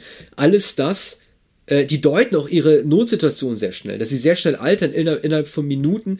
Das analysieren die sofort und verbalisieren das auch sofort, damit der Zuschauer auch wirklich on the road bleibt und versteht, was überhaupt passiert. Also es gelingt Shyamalan nicht ein Drehbuch äh, zu schreiben, wo sich die Geschichte durch Handlung offenbart und nicht durch die Vorträge der einzelnen Figuren. Er ist natürlich ein großer Trickser, äh, Mystologe, Spökenkieker und ähm, und Kosmo, Kosmologe und äh, Gespensterheini. Ne? Ja, absoluter Gespensterheini. Äh, Okkultist, ja. Aber in der Weise ist er natürlich einzigartig seit jetzt bald schon 30 Jahren. Und diese drastische Schilderung ist ja nichts gegen das, was wir jetzt besprechen. Und man könnte beinahe den gesamten Jahresrückblick mit nur einer einzigen Serie besprechen, nämlich Squid Game. Seit in vor einigen Wochen diese Serie bei Netflix äh, begonnen hat und dann ganz, ganz schnell auf Platz eins war, sprechen Menschen, die üblicherweise nicht Serien schauen und sich zum Beispiel nicht über Mate auseinandersetzen und nicht über Kominsky Theory, die sprechen über Squid Game und das schauen natürlich auch viele, viele Kinder und jugendliche Menschen ich nehme an, eher junge Menschen als ältere, denn ältere Menschen sind ja wahrscheinlich entsetzt, wenn sie das sehen.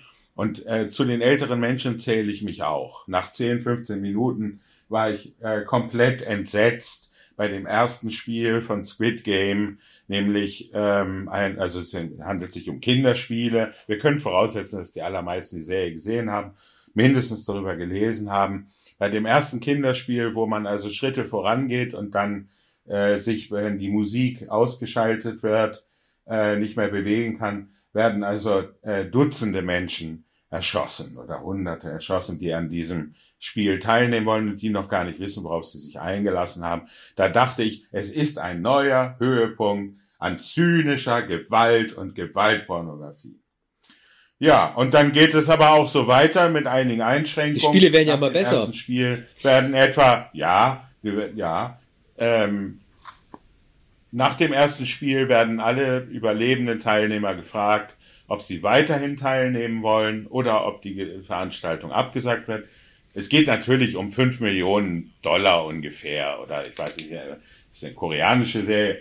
Aber ich glaube, es wird in Dollar ausgesagt oder 50 Millionen. Ja, ich habe das mal, genau, ich habe das mal, das Interessante ja, ist, äh, ja. das ist ja wirklich gut gemacht und, und daran merkt man auch, dass dieser Film ja. nicht für den internationalen Markt gemacht gewesen ist. Es ist ja ein Zukauf von Netflix, es ist ja keine Original Series.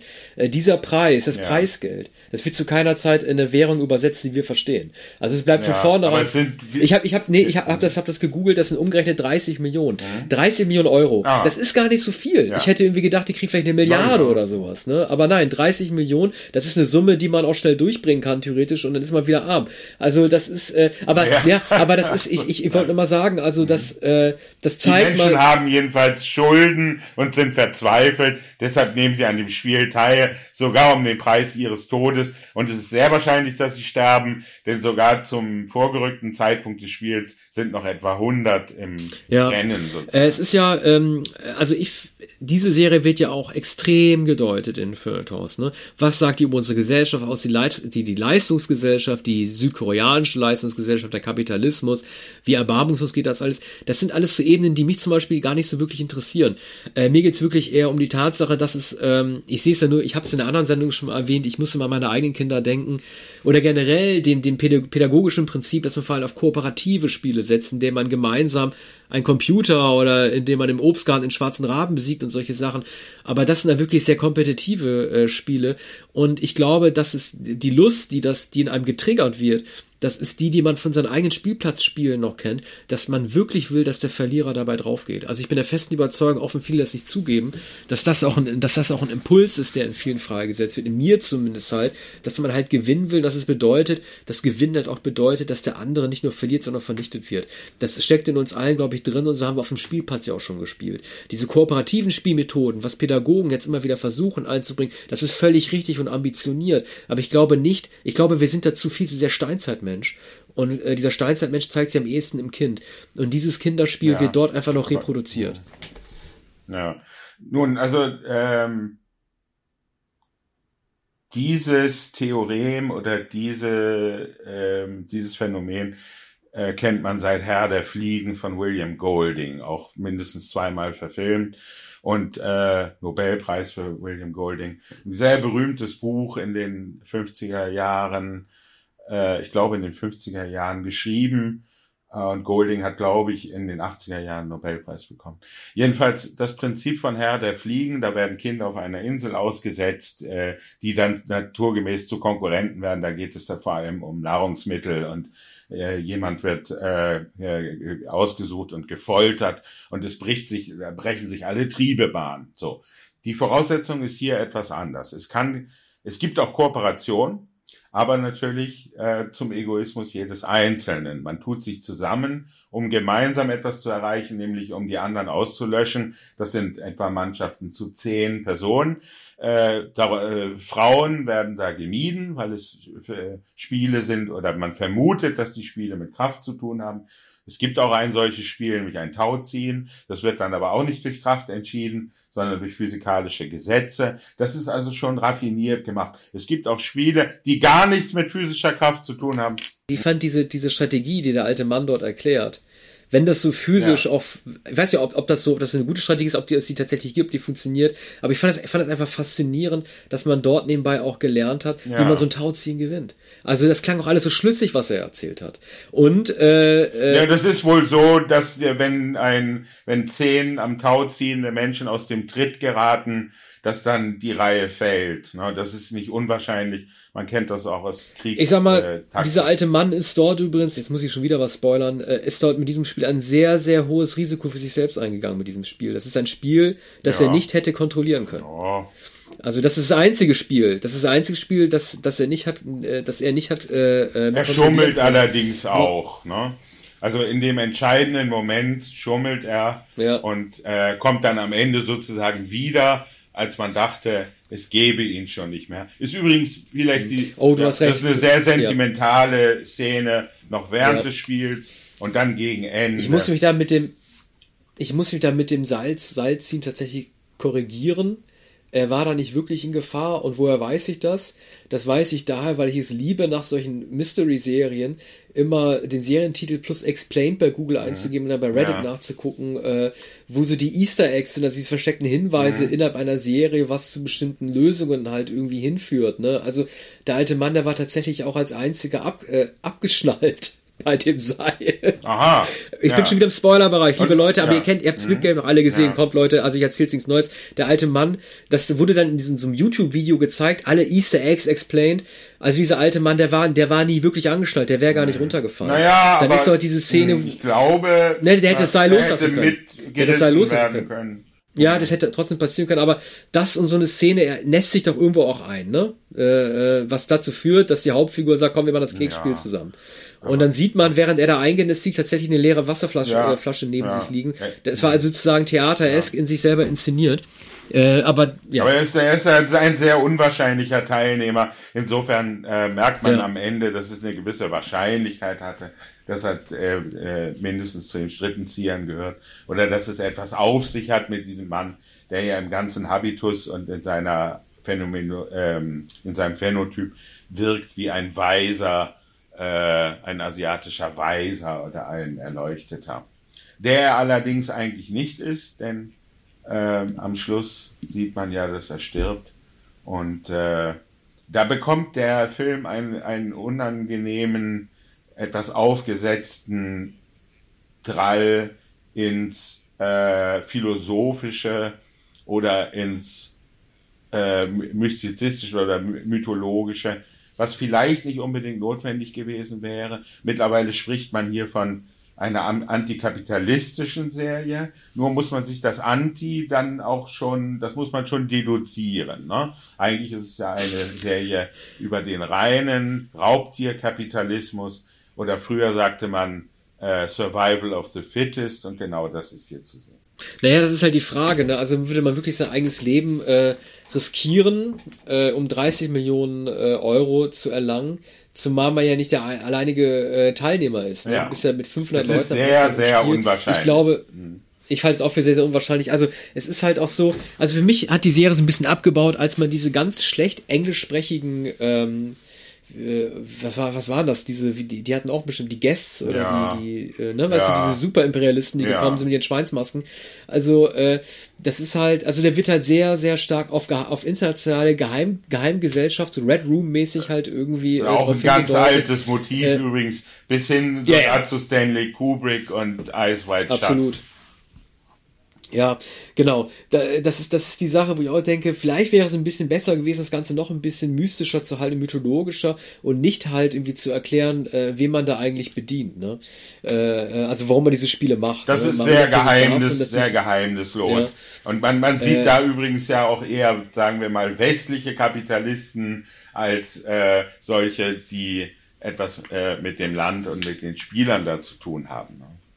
Naja, äh, gut. Ähm, jetzt habe ich so schlecht über die Serie geredet, obwohl ich sie doch eigentlich recht gut fand. Also Naja, wir haben es, glaube ich, in der Waage. deiner. Meinung an. Du hast weniger, Ja, äh, hattest also- weniger Einwände als ich. Dass das natürlich spannend Stimmt. ist, äh, das äh, hat jeder gemerkt, der es gesehen hat. Man hört jedenfalls nicht auf. Ich wollte äh, äh, zunächst gar nicht mehr weiterschauen, habe dann die erste äh, Folge zu Ende gesehen und dann wollte ich wissen, wie geht es denn überhaupt weiter und äh, habe es dann bis zum Schluss geschaut, der ja sozusagen eine eine versöhnliche Moral bietet, äh, die der Drastik bis hin zu dem letzten Duell zwischen den beiden Überlebenden, ähm, der, die das abmildert. Äh, aber noch dieses letzte Duell, das natürlich im Regen stattfindet, ist ja sehr archaisch. Dann gibt es allerdings die, der sozusagen die, die, die Gegenseite, das gegenseitige Verzeihen. Jedenfalls ist es sicher der größte Erfolg dieses Jahres und der einzige, der in Nachrichtensendungen vermeldet wurde, nämlich als eine, eine Problemate, etwas Problematisches, dass auch unsere Kinder, das bis zu unseren Kindern vorgedrungen ist. Äh, sag mal, also ich bin ja kein Experte des südkoreanischen Kinos. Ne? Das bin ich auch nicht. Aber äh, ja, mein Freund Per, Per, wenn du das hörst, viele Grüße, äh, der hat gesagt, dass es so ein klassisches Merkmal sei und dass das auch oft inszeniert wird in diesen Filmen, dass sich zwei Leute gegenüber Ja. sitzen, äh, sich immer wieder was in die Backen reinschaufeln beim Essen und dann mit vollem Mhm. Mund reden und dann mit so dick Backen und vollem Mund dann sich gegenseitig immer so anreden. Und das wäre in total vielen Filmen so. Und das wäre fast so wie so ein Schönheitsideal. Mhm. Hast du sowas schon mal gehört? Naja, es klingt äh, etwas nach Oldboy, aber alles, was irgendwie pervers ist, klingt nach Oldboy. Ja. ne?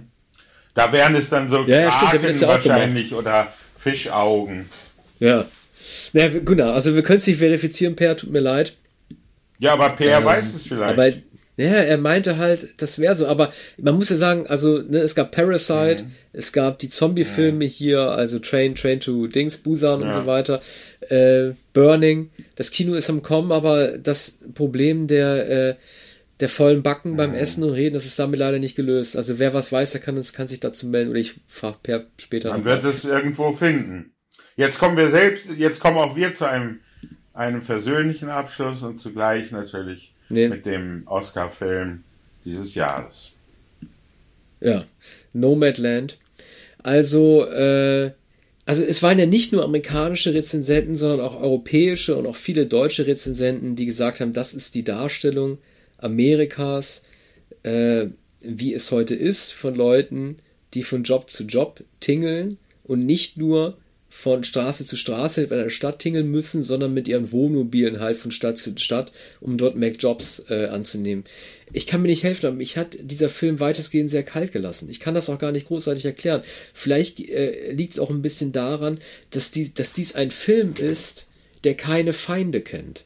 Es ist völlig klar, dass äh, der, der, der, der Wirtschaftsarmut oder der Tatsache, dass man halt als Nomade äh, durch Amerika ziehen muss, dass es was mit dem politischen System zu tun hat oder mit äh, Folgen der Weltwirtschaftskrise und so weiter. Aber ich finde, jeder Film braucht einen Antagonist und ähm, das gibt es in diesem Film nicht. Also Frances McDormand, die die Hauptrolle spielt, äh, kehrt immer wieder, wenn alle Stricke reißen und sie merkt, dass sie mit ihrem ähm, kleinen, äh, das ist ja noch nicht mal ein Wohnwagen, das ist ja eher so fast was wie so ein VW-Bus So ein Van, aufgerüstet. ja. Mhm. Wenn sie weiß, so ein Van, wenn sie weiß, dass sie nicht weiterkommt, dann landet sie am Ende immer bei Amazon und äh, dort sind irgendwie alle sehr nett zu ihr und sie geht dort in die Kantine und alles ist gut. Ich will, es wäre natürlich sehr, sehr platt gewesen, jetzt ausgerechnet diesen Jeff Bezos-Konzern als den Bad Guy zu inszenieren, der irgendwie McJobs schafft und damit Existenten, äh, Existenzen eher frisst, als sie zu schaffen, äh, darauf rumzuhacken. Aber ähm, wenn sie halt letzten Endes nur Gespräche führt mit Menschen, die sie zwischendrin trifft, und nichts geklärt wird, eigentlich worum es genau geht, äh, wer dran schuld ist. Also ne, Roger and Me, Michael Moore, da gab es wenigstens irgendwie Flint, Michigan, da gab es irgendwie aus so, so konkreten Protagonismus und Antagonismus, da wusste man, warum man hat. Aber das ist ein Erzählfilm. Ich meine, ich sag mal so, ich fand ja, das habe ich ja in der Oscar-Rückblicksendung erzählt, Frances McDormand sehr, sehr unsympathisch und mit welcher Muffeligkeit sie ihren dritten Oscar angenommen hat. Sie bewegt sich damit immerhin auf ein Rekordniveau zu. Also Catherine Hepburn hat mit vier auch nur einen mehr. Also ist, Frances McDormand gehört jetzt zu einer exklusiven Klasse und ich finde, sie hat sich da irgendwie blöd aufgeführt. Äh, Was ich aber zugute halten muss, ist, äh, dass dieser Film äh, hat keine einzige äh, Oscar-Bait-Rede als Dialog. Also sie bricht nie, also ich glaube, dass Francis McDormand in dieser Rolle keine drei Sätze am Stück zum Beispiel sagt. Normalerweise hast du bei so Dialog-Oscar-Rollen immer einen großen dramatischen Auftritt, wo du dich selber erklärst und sagst, wieso bin ich so geworden, wieso hat wieso ist mein Mann gestorben, wieso muss ich in einem scheiß Van sitzen und wieso muss ich in einen Eimer kacken. Aber all das, das gibt's die ganze Zeit nicht. Also sie redet nie mehr als zwei Sätze am Stück. Und das muss man sagen, das ist schon irgendwie eine große Leistung, dafür trotzdem einen Preis zu bekommen, dass die Jury das anerkannt Ja, hat. Also sie erzählt einmal von ihrem Mann, vom Sterben ihres Mannes und von dem Ort, ähm, in dem sie ge gelebt haben und in dem der Mann äh, immer weiterleben. Oder sie erklärt, warum sie noch immer in dem Ort geblieben ist. Ähm, nun habe ich diesen mythischen Namen ausgerechnet vergessen, Altana oder dergleichen. Ähm, ich glaube, im Mittleren Westen und sie ist in dem Ort geblieben, auch nach dem Tod ihres Mannes. Und sie schildert auch etwas über seine Krankheit. Ähm, er ist wahrscheinlich verhältnismäßig früh gestorben, weil McDormand so alt ja noch nicht ist. Sie arbeitet noch und sie sagt, ich arbeite gern. wo immer sie arbeitet, in einem Burgerladen, an einer Tankstelle und natürlich immer wieder bei Amazon in dieser riesigen Halle. Sie macht es gern. Aber, aber es, es, es gibt doch eine Szene, wo sie auf dem Campingplatz Müll ja. aufsammeln muss oder ein Klo ja. reinigen muss. Äh, man hätte auch eine Szene machen können, wo ein Camper auf sie zugeht und sagt, mach das mal weg. Oder irgendwie, was machen sie für einen blöden Job? Das gefällt mir hier nicht. Aber nein, sie hat nie, sie, äh, auf ihrer Reise hat sie nie ein Problem, das sie meistern ja. muss. Naja, sie hat, sie hat schon Probleme. Das sind die Probleme mit dem Auto, sie, äh, der Reifen ist geplatzt oder sie hat einen Platten, da kommt ihr dann jemand zur Hilfe, sie hat nämlich keinen Ersatzreifen, sie muss immer wieder Arbeit suchen, sie verliert die Arbeit schnell, sie wird dann, ähm, sie arbeitet dann auf einem Campingplatz, also für andere Camper, was natürlich die Möglichkeit äh, bietet, andere Menschen zu zeigen, die auch so leben, die mit den Vans, der, äh, deren Wege sich immer wieder kreuzen, quer durch die Vereinigten Staaten, was eigentlich sehr unwahrscheinlich ist, weil es doch sehr, sehr viele Campingplätze wahrscheinlich gibt und äh, sie durch verschiedene Staaten ziehen und sich äh, und sich doch immer mal wieder treffen. Ne? Es geht eigentlich im Wesentlichen vom mittleren Westen oder durch die Südstaaten, durch Arizona, schließlich nach Kalifornien. Das sind, sind sehr weite Wege und dennoch trifft sie einige immer wieder und ist äh, fast mit ihm befreundet andere hat sie einmal getroffen, jemanden gibt sie ein Feuerzeug, einen jüngeren Mann, und äh, dem begegnet sie wieder, der erinnert sich noch an sie und gibt ihr dann Feuerzeug zurück. Also das ist schon alles sehr heimelig auf diesen Plätzen, bei der eigentlich unheimeligen Situation in so einem kleinen umgebauten Van. Das gilt ja für all diese Nomaden, die durch das Land ziehen und alle nur so kleine Busse haben. Einmal gehen, gehen einige der Frauen gemeinsam in einen riesigen Luxus Winnebago und sehen da die Toiletten und die Duschen und die riesige Küche und die Schlafkojen und so weiter. Und das ist eben die Verheißung. Man kann sich für zwei Millionen Dollar so ein Winnebago kaufen, aber sie haben einen, einen umgebauten kleinen Lieferwagen und fahren damit herum.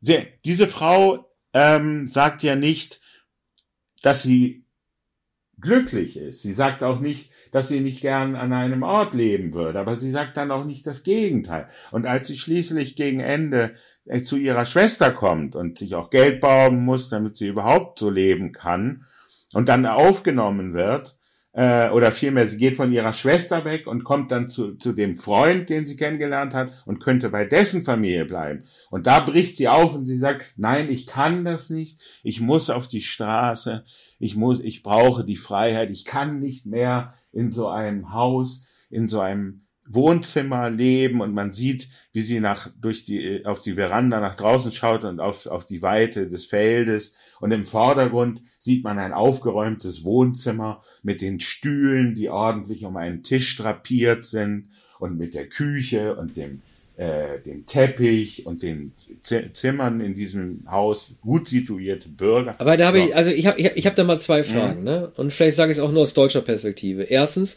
muss man sich nicht ständig beim Arbeitsamt melden, auch wenn man mit dem Wohnwagen, Wohnwagen durch die Gegend fährt? Mhm. Und zweitens, äh, ist das nicht teurer, ständig Benzin in Amerika kaufen zu müssen, mhm. als, äh, als in einer billigen Wohnung zu wohnen? Also, mhm. wie, das muss, man muss es sich doch leisten können, mhm. mit seinem Wagen durch Amerika zu fahren. Das ist doch nicht billig.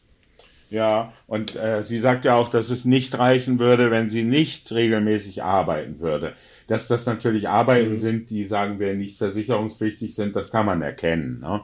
Mit Ausnahme vielleicht dieses Restaurants, wo sie dann mit dem äh, mit dem Mann, den sie schon kennt, von den ähm, Campingplätzen eine Weile Burger brät und dann eine verhältnismäßig verlässliche Stellung hat Beide arbeiten dann aber später doch nicht wieder dort. Und äh, man, man hat den Eindruck, dass, äh, dass sie auch einen Zwang hat, immer wieder loszuziehen und nicht an einem Ort zu bleiben, was andererseits aber auch wieder falsch ist, weil sie zum Überwintern immer wieder zu diesem Werk, ähm, wahrscheinlich in, in Arizona, äh, von Amazon zurückkehrt. Denn Amazon bietet ja äh, äh, verhältnismäßig gute, jedenfalls regelmäßige Bedingungen. Die Art der Arbeit sieht man aber auch. Man sieht diese Kästen, in denen die, ähm, in denen die, die Päckchen gepackt werden und man sieht, wie sie die Päckchen einpackt mit dieser, äh, mit, mit dieser äh, Luftpolsterfolie und dann den Klebestreifen um den Karton zieht. Ne? Und das macht sie den ganzen Tag. Das wird natürlich angedeutet. Es gibt eine Mittagspause, da essen sie in der Kantine und anschließend macht sie wieder diese Arbeit, die ja rein mechanisch ist. Früher sagte man Fabrikarbeit. Und äh, das war aber natürlich bei Ford Anfang des letzten Jahrhunderts genauso. Ne? Die ähm, die, die fehlende Kritik dieses Films liegt, liegt wahrscheinlich auch darin, dass Chloe Zhao, die Regisseurin, die auch den Oscar bekommen hat, äh, eine Dokumentarfilmer ist, Filmerin ist. Und viele haben ja gesagt, ja, dieser Film ist eigentlich wie ein Dokumentarfilm. Man hätte auch äh, Menschen zeigen können, die tatsächlich so ein Leben führen. Und Francis McDormand hat gesagt, Chloe Zhao auch, äh, sie haben eigentlich Menschen, äh, zeigen Menschen, die auch tatsächlich eigentlich Statisten sind Ja, oder ja, die mehr die oder weniger, genommen, ja, mehr oder weniger Das haben so sie ein auch Leben gemacht. führen. Äh, das ist halt, ich, ich finde halt äh, die Kontextualisierung, genau, das ist mit dem Dokumentarstil sehr, sehr gut genannt, weil wenn der Dokumentarfilm halt nur das zeigt, äh, was ein Lebensausschnitt ist und nicht so Soderbergh-mäßig am Ende die Texttafel einblendet, die alles dann nachträglich erklären soll, dann bist du als Zuschauer doch ziemlich auf dich allein gestellt zu verstehen, was es, äh, welche Schicht das dort eigentlich, dort eigentlich abgebildet wird. Ich habe mich auch immer gefragt, warum so wenig Schwarze da zu sehen sind in dem Film. Nun liegt das wahrscheinlich daran, dass es in Gegenden spielt wie Arizona und Utah, in denen es generell nicht sehr viele Afroamerikaner gibt. Äh, und äh, es wird wahrscheinlich auch gar nicht der Anspruch erhoben, alle Schichten dort abzubilden. Aber wenn du dich in diesem Film im Feuilleton stellst und äh, den ganzen, der ganzen, dem ganzen Award, äh, Awards-Tross und äh, der, der, ähm, der Rezeption durch die Presse, dann wird halt automatisch halt auch vorausgesetzt, dass man versteht, was dort eigentlich gezeigt wird. Und mir war, äh, ne, ich bin jetzt kein USA, kein großer USA-Experte, ich bin auch kein großer Wirtschaftsexperte, mir wird dieses Leben, das dort gezeigt wird, einfach sehr abstrakt und es wurde dort äh, vorausgesetzt, dass ich mich stark hineinfühlen muss in, da, äh, in das, was dort passiert, ohne mich halt irgendwie zu fragen, warum ist es denn für sie nicht angenehmer und billiger an einem Ort zu bleiben, um dort ihr Geld zu verdienen. Und solche Sachen, ne? Und ja. Ja, die, das, was man sieht, ist ja konkret. Das hast du ja selbst gesagt. Der Eimer, Ja. das Bett, die, äh, der Reifen ist geplatzt, äh, man geht äh, in eine äh, Waschkabine, äh, man pinkelt auf dem freien Feld, weil, weil es keine Toilette in dem Wagen gibt, wenn man unterwegs ist. Äh, man sieht die Aushilfsarbeiten, die sie macht. Man sieht immer wieder, wie sie ihr Geschirr hütet. Einmal fällt es aus einem Karton und, und zer, äh, zersplittert. Und ähm, das bisschen Geschirr, das sie noch hat, diese Teller, die hat sie aufgehoben, stammen noch vom Großvater. Das ist das bisschen, was sie noch gerettet hat. Und ähm, es wird, ja- wird auch Tauschhandel getrieben. Man nimmt sich eine Kanne und gibt dafür etwas anderes und dergleichen. Also das ist sehr konkret. Die Frage, die du stellst, äh, ist zwar auch nicht abstrakt, sondern ganz konkret, aber außerhalb des Films. Du fragst, ist es nicht teurer, wenn man all das Benzin bezahlt für solche weiten Fahrten? Ist es nicht, wäre es nicht günstiger, sie würde in einer kleinen Wohnung, sie würde eine kleine Wohnung mieten und am Platz bleiben. So, das sind natürlich Fragen, die der Film überhaupt nicht stellt, weil er als vollkommen selbstverständlich annimmt, dass es diese Nomaden gibt. Einige Schicksale werden zumindest andeutungsweise gezeigt, aber man erfährt ungefähr das, was äh, McDormand auf ihrer Reise auch erfährt. Äh, etwas mehr dann von dem Freund, den sie kennenlernt. Man glaubt, es könnte eine Art Romanze oder zumindest eine Gefährtenschaft sein. Die wird es dann aber letztlich auch nicht, weil sie eine Einzelgängerin ist. So wie McDormand ähm, es spielt in dieser, wie soll man sagen, liebenswürdigen Schroffheit, in dieser geübten Einsamkeit, in diesem Stoizismus, kann man sich vorstellen, dass diese Frau nicht mehr mit einem Mann zusammenleben möchte, obwohl sie es ja viele Jahre getan hat. Sie scheint aber auch selbstgenügsam zu sein. Sie möchte nicht bei ihrer Schwester bleiben. Die Schwester sagt dann schon selbst, ich weiß, du kannst so nicht leben. Es ist dir nicht möglich. So. Und das ist das, was, was mir nicht so ganz plausibel erscheint. Ne? Am Ende kehrt sie in den alten Heimatort zurück und das Haus, das sie verlassen hat, ist noch immer leer und sie geht durch die Räume. Es ist ein so Flachdachhaus, kein kleines Haus, ein großes Grundstück und dahinter ist die Weite Amerikas, ein, eine Weide, ein, äh, das weite Land. Ne?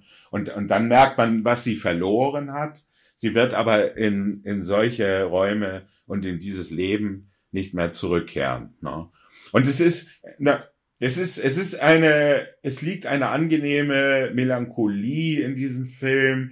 Die Art der, der Überlandfahrten und der äh, Landschaftsaufnahmen und seines karstige Felder sind aber auf Berge, es sind Sonnenuntergänge und es ist schließlich das Meer äh, vor Kalifornien. Da könnte man sagen, auch Wim Wenders aber hat solche Bilder gedreht ja. in, in Paris, Texas. Ja, äh Wobei, das ist, äh, das ist ein wichtiger Punkt, den du erwähnst. Es gibt keine Überstilisierung der Landschaften. Also ähm, sie werden immer nur als Handlungselement mit eingeblendet, damit man erfährt, wo sie sich gerade bewegt. Aber es wird nicht so in, in, in glorifizierender Schönheit gezeigt. Ne? Wenn das jetzt irgendwie, also ähm, ne, wenn man, wenn man an, an die Kornfelder bei David Lynch denkt oder so, ne, wenn man irgendwie Straight Story denkt, da geht's dann auch immer darum, mal die Schönheit der Umgebung zu zeigen. Naja, das wird hier ja interessanterweise ja vermieden. Aber ich, ich finde, ich finde halt schon, dass halt irgendwie, es werden, also die Landschaften werden als Ortsmarken durchaus gezeigt. Man weiß, sie geht von den kälteren in, ins wärmere Gebiet, aber es wird nie so dargestellt zu zeigen, eigentlich müsste also die Landschaft ist so schön, eigentlich müsste sich das auf ihr Gemüt mit zu, zurück irgendwie schlagen, ne, mit reflektieren. Also mit Ausnahme der Kälte, die natürlich zu schaffen macht, wird die Landschaft oder die, die, die Helligkeit, die, die Sonne nie gezeigt um damit irgend so eine Emotion zu, zu evozieren, die alle dann dadurch haben müssen. Also das ist, wie man so schön sagt, so wie man bei so Geisterhäusern sagen würde, die sind ein weiterer Darsteller, die Geisterhäuser. Das ist ein weiterer Protagonist, wird dort die Landschaft eigentlich nicht dafür genutzt, um zu zeigen, wie es hier gerade geht. Das wäre hier ganz falsch. Die haben übrigens wohl auch im Winter gedreht und in den Südstaaten, da gibt es freilich sehr, sehr heiße Tage und in Kalifornien auch. Das wird nicht gezeigt, sondern es wird immer, sie muss immer in Windjacke gehen, es weht der Wind, es ist kalt, es gibt fast keine warmen Tage. Hat wohl auch mit der kurzen Drehzeit zu tun und auch mit dem Wunsch, eine karstige, äh, eine eigentlich unwirtliche Landschaft zu zeigen, die sehr öde ist. Also die Badlands. Also es wird einmal auch gesagt Badlands. Du hast David Lynch, ja. The Straight Story erwähnt. Da blühen zwar die Kornfelder, aber es spielt im Mittleren Westen und die Fahrt geht, glaube ich, nach Wisconsin. Ähm, die ewig wogenden Kornfelder ähm, sind aber auch bei in Straight Story nicht in der Weise verkitscht, dass man sagen könnte, na, dieser alte Mann kann doch froh sein, dass er auf seinem Rasenmäher äh, 1000 Kilometer durch Amerika fährt. So ist es dann ja auch nicht, sondern der macht es sich dann behaglich, weil er ja einen Anhänger dabei hat und äh, in der Nacht da ähm, äh, und da nächtigen kann in diesem kleinen äh, Container. Und der hat, hat alles genau vorbereitet, er hat einen Schlafsack und so weiter. Und es gibt aber da sehr sentimentale Schilderungen, zum Beispiel äh, Erinnerungen an den Zweiten Weltkrieg. Ne? Und am Ende dann die Versöhnung mit dem Bruder. Ähm, die Fahrt äh, selbst sieht, äh, sieht idyllischer aus als bei Nomadland. Insgesamt äh, sind beide Filme, äh, denke ich, keine kitschigen Filme, äh, bei, bei Nomadland gibt es allerdings auch keine Konklusion, es gibt keine Moral. Der, der Film endet, äh, wenn das Land zu Ende ist, da wo der Pazifik beginnt, endet der Film. Und dann geht aber das Leben der, äh, der Figur von Francis McDormand noch weiter. Ne? Und wir, wir haben einen Ausschnitt gesehen mhm. und, und sie macht keine Anstalten, etwas zu ändern. Nee, ein Aspekt, der weder bei Straight Story noch äh, bei Nomadland zu tragen kommt, ist, und äh, also ich will es keine auf dicke Hose machen, nicht, weil ich nur Tourist gewesen bin, aber ich habe immerhin zwei Wohnmobiltouren durch Amerika gemacht. Das ist nicht zu vergleichen mit dem Van.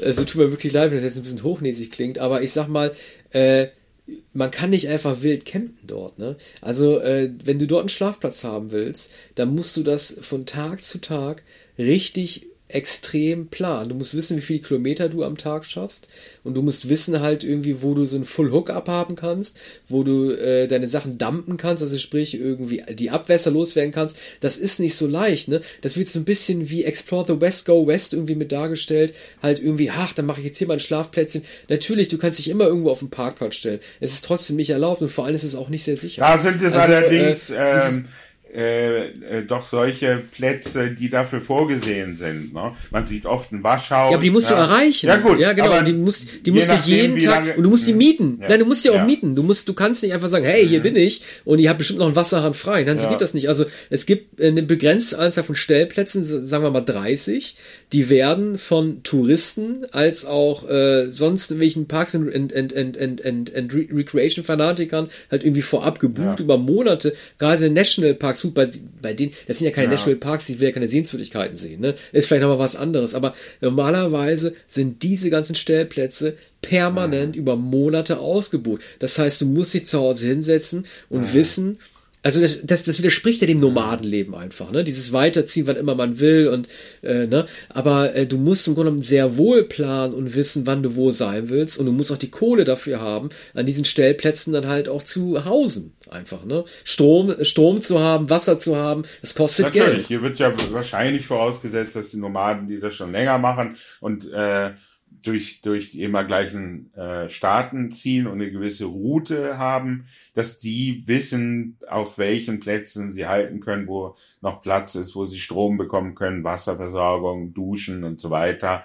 Ist nicht vollkommen logisch. Es gibt äh, aber auch mindestens zwei Beispiele, da gezeigt wird, dass sie einmal auf dem Parkplatz, ich glaube, hinter einem Supermarkt parken möchte und um Erlaubnis fragt und einmal, glaube ich, hinter einer Tankstelle. Und da fürchtet sie schon, dass sie äh, weg, äh, weggescheucht werden soll. Einmal wird sie auch darauf hingewiesen, dass es irgendwo in der Stadt eine Parkgelegenheit gibt oder eine, eine äh, Abstellmöglichkeit und, und eine Dusche.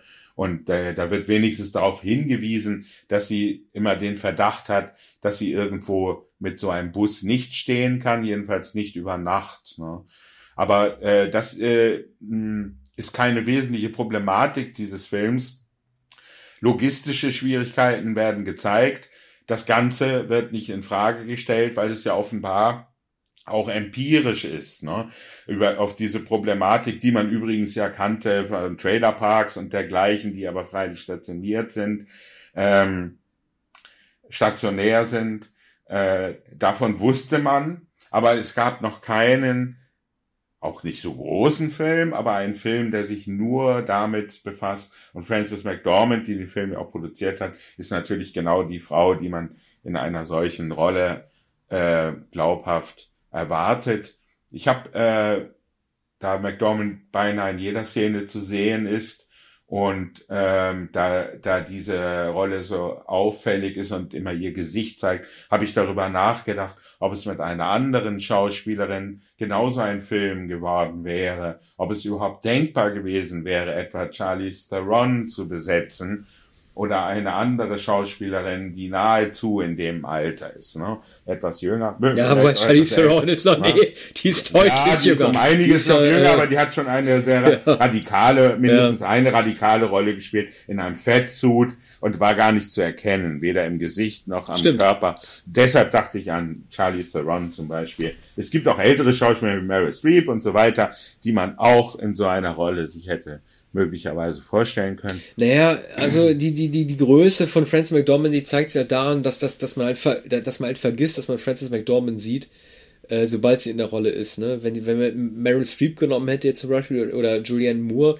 hätte man sie wahrscheinlich schwerer davon lösen können zu denken, ah, was macht denn Meryl Aber Streep jetzt McDormand ne? erkennt man doch auch immer als McDormand. Das ist doch die McDormand von Three Billboards. Es ist sogar die McDormand jetzt um 25 Jahre älter, fast 25, ja, ungefähr, äh, wie in Fargo, ne? da als man sie wahrscheinlich zum ersten Mal sehr bewusst äh, gesehen hat.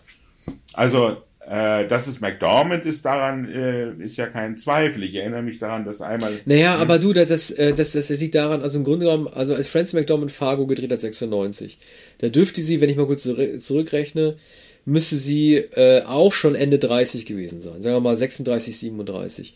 Äh, wenn du einen Schauspieler in diesem Alter, eine Schauspielerin oder einen Schauspieler in diesem Alter erst kennenlernst, dann kommst du als Zuschauer niemals mehr in die Versuchung, ähm, dir vorzustellen, Mensch, die war doch auch mal jung. Oder wie sah denn Meryl Streep jetzt im Vergleich als junge Frau aus in äh, Silkwood? Ja, aber das denkt man in, bei äh, Meryl Streep auch nicht mehr, oder? Denk, ja, nein, nein, also, nein, wenn, nein, also wenn ich jetzt Meryl Streep sehe, und das ist kein sexistischer Gedanke, das ist ganz normal, dann weiß man, diese Frau ist so berühmt und die gibt es seit Jahrzehnten im Kino. Ich sehe gerade Meryl Streep in Nomadland.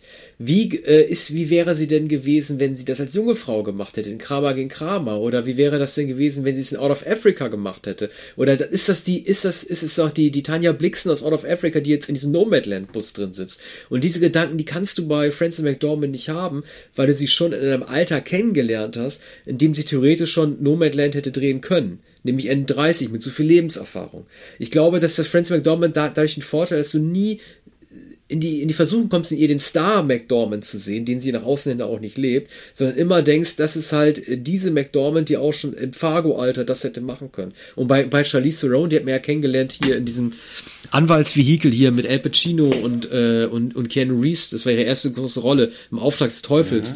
Mhm. Äh, sie hat als junge, als, als Südkorea, äh, äh südafrikanisches Ex-Model ihre Schauspielkarriere begonnen. Und auch wenn sie den Fettsuit anhat in Monster oder auch wenn sie Furiosa jetzt spielt in Mad Max, mhm. man weiß, man hat halt selber diesen Totalblick, total Überblick über ihre Karriere, kann immer sich vorstellen, ah, die hat sich also entwickelt. Die war früher mal nur irgendwie äh, die, die schöne Frau, und jetzt macht sie die Charakterrollen.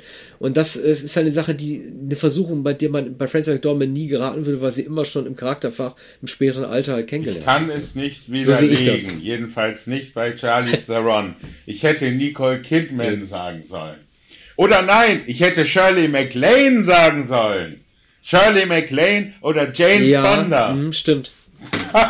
Ja, also Shirley MacLaine, also Zeit der Zärtlichkeit, ne, 83, äh, das war ja auch schon nach ihrer, also sie hatte diese Pause gehabt, wo sie so off war, ja. ne? Sie war doch Kinderstar, oder nicht? Ja, sie hat. Nein, das war Shirley nein, Temple. Das na, war Shirley, Shirley Temple. Temple. Ja, also ja, Shirley MacLaine hat sehr ja. jung begonnen, die ersten Rollen. Übrigens in einem Hitchcock-Film immer Ärger mit Harry 1955. So lange ist sie schon Schauspielerin. Ah ja, okay, also doch, ja. Ja, also da war sie aber, ja. war sie glaube ich 17, 18 Jahre alt, ungefähr. Ne? Ähm, sie wurde aber bei dem Oscar auch schon verniedlicht, weil man gesagt hat, tja, nun hat sie sich aus dem Schatten von Warren Beatty gelöst. Ja. ja.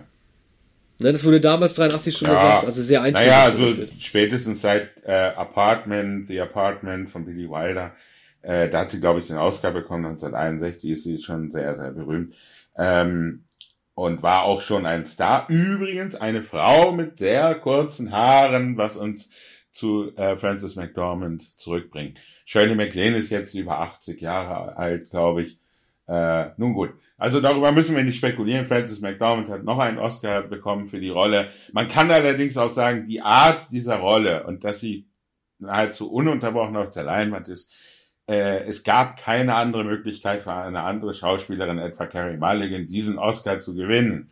Und es gab eigentlich auch keinen ja. anderen Film, der den Oscar hätte gewinnen können als Norman. Da ich sag mal so, also, äh, also, also äh, Vanessa Kirby, die uns Spanier in äh, The Crown sehr gut gefallen hat, war ja für ja. Ähm, Parts of a Woman, nee, wie hieß es noch? Äh, äh Scenes of a Woman, nee, wie hieß noch mal dieser Film mit Of a ja. Woman? Weißt du, wo ja. sie die Frau spielt, das Kind kriegt.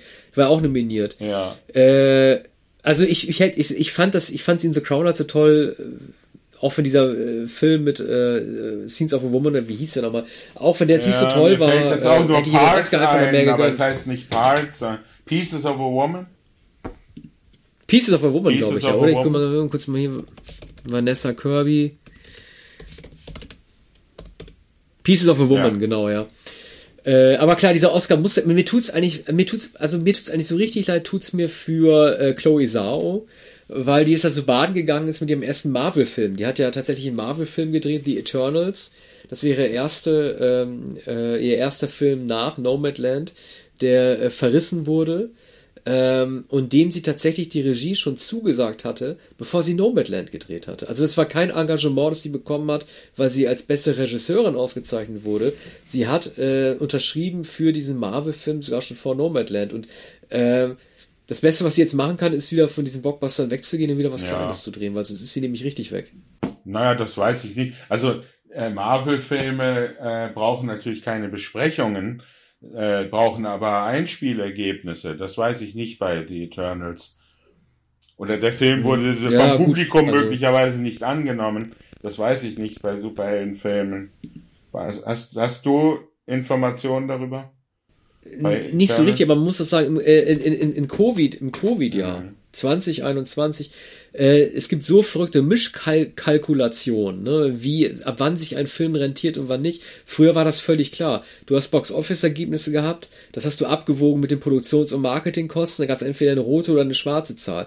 Heute, ne, Black Widow und so weiter, ne, äh, wo du Zeit, wo du parallel Dinge im Streaming laufen lässt oder Dune in den USA, ne, wo du auch Dinge parallel im Streaming laufen lässt, da versuchst du ganz andere äh, Karten zu ziehen, um, um überhaupt noch in, in den schwarzen Bereich hineinzukommen halt einfach. Ne. Ich weiß nicht, ab wann äh, in Covid-Jahren jetzt ein Film gewinnt oder nicht. Ich kann nur sagen, dass der Film keine guten Kritiken bekommen hat. Ja, und, und äh, außerdem äh, fordert doch Scarlett äh, Johansson immer eine Gewinnbeteiligung von 20 Millionen oder 40 Millionen. Da bleibt ja schon gar nichts mehr übrig ja, ich, bei den Superheldenfilmen. Ja, also, äh, genau, also das, das war ja, das war ja ihr, ihr großer äh, Kritikpunkt, also äh, Klagepunkt war ja sogar, dass sie gesagt hat, wenn ein Film äh, sofort im Streaming versendet wird, dann kann ich gar nicht genug Kohle bekommen. Ja. Deshalb muss sie noch mehr bekommen von den Streaming-Einnahmen. Ja. Ja, das ist bei Netflix ein bisschen besser. Wenn du einen Deal mit, mit, mit Netflix machst, dann hast du meistens äh, vertraglich sowieso eine Festsumme, mhm. weil es da keine Einspielergebnisse gibt, wo du prozentual daran beteiligt werden kannst. Du kannst natürlich sagen, 100 Millionen Haushalte haben einen Film abgerufen, aber das schlägt sich ja nicht wieder ja. in den in welchen äh, äh, Kostenergebnissen, ja. weil du sowieso ein Abonnent gewesen bist. Ja. Ne? Also Johansson fehlten eigentlich die 60 Millionen, die sie möglicherweise beim Einspielergebnis von einer genau. Milliarde für welchen Superheldenfilm, ich weiß es nicht. Black Widow, Black, Black Widow, Widow, ja, ich bin mir ziemlich sicher. Also Black Widow hätte mit Sicherheit die Milliardengrenze durchstochen, wenn er, äh, wenn es kein ja. Covid gäbe oder einfach im Kino angelaufen wäre, weil ihre Figur so populär gewesen ist. Einige Monate vorher. Aber gut, als der Vertrag gemacht wurde, äh, war das nicht vorgesehen. Und äh, insofern hat äh, Johansons Klage, so bizarr sie anmuten mag, auch eine, eine, eine Rechtsgrundlage wahrscheinlich. Ja. Äh, ja, jedenfalls hat äh, Nomadland nicht viel mehr als 10 Millionen gekostet. Davon kann man ausgehen. Also sehr ja. gut angelegt von Francis McDormand. Ja, wir haben über neuen Filme gesprochen, wir haben über wenige Serien gesprochen. Wir, wir wollen im nächsten Jahr einige Serien mehr besprechen. Äh, in, äh, Auf jeden Fall. In, in diesem Jahr haben wir zugunsten der Bond-Filme und auch zugunsten äh, einiger Spielfilme die, die Serien äh, stiefmütterlich äh, behandelt. Ist natürlich auch immer so, dass man mindestens diese 12, 14, 20 Episoden sehen muss und dass man sie relativ schnell schauen muss. Das ist ein schnelllebiges Geschäft. Oft kommen die Serien über Nacht. Jetzt kommt Rat der Zeit gerade. Und ähm, da hat, hat man viel zu schauen. Ja, was machen wir als nächstes? Rat der Zeit. Nein, ähm, wir, wir sprechen äh, wie, abermals über äh, James Bond natürlich. Ich glaube, in tödlicher Mission. Oh ja, weißt du, was ich glaube? Only, in tödlicher Mission ist. Only, ja, For. Your Eyes Only ist nächstes ja. dran. Also, diese Sendung haben wir aufgenommen am 20. November und wir werden sie wahrscheinlich, aber wie ihr die jetzt hört, dann ist es wahrscheinlich kurz vor Weihnachten, weil das dann in unsere Weihnachtspause reinfällt. Und äh, ich hoffe, ich hoffe, dass wenn ihr das hört, dass wir dann schon über Beatles Get Back gesprochen haben werden. Peter Jacksons äh, dreiteilige Dokumentation über die Entstehung der Let It Be Platte, die wir jetzt zum aktuellen Sprechzeitpunkt noch nicht gesehen haben, aber das müssen wir vor Weihnachten ja, schaffen. Das ist Konjunktiv 2 in der Vergangenheit ungefähr. Möglicherweise ja, genau. Äh, könnten sie gehört haben zu dem Zeitpunkt. Ja. Mhm. Aber James Bond geht weiter äh, und äh, das Kinojahr 1989 müssen wir auch noch machen, damit wir die 80er abschließen. Ja, richtig, das kommt dann auch alles die Serie über die äh, Jahrzehnte, jetzt 1989, lange schon vorbereitet. Ja, ja, ich freue mich auch schon drauf. Gut, äh, für heute war's das. Vielleicht unsere längste Sendung. Das kann sein, wir sind fast zwei mhm. Stunden dran. Ja, herzlichen ja, Dank aber fürs Zuhören. Ja. Künftig fassen wir uns kürzer. Bis bald. Ja, Tschüss. bis bald. Tschüss.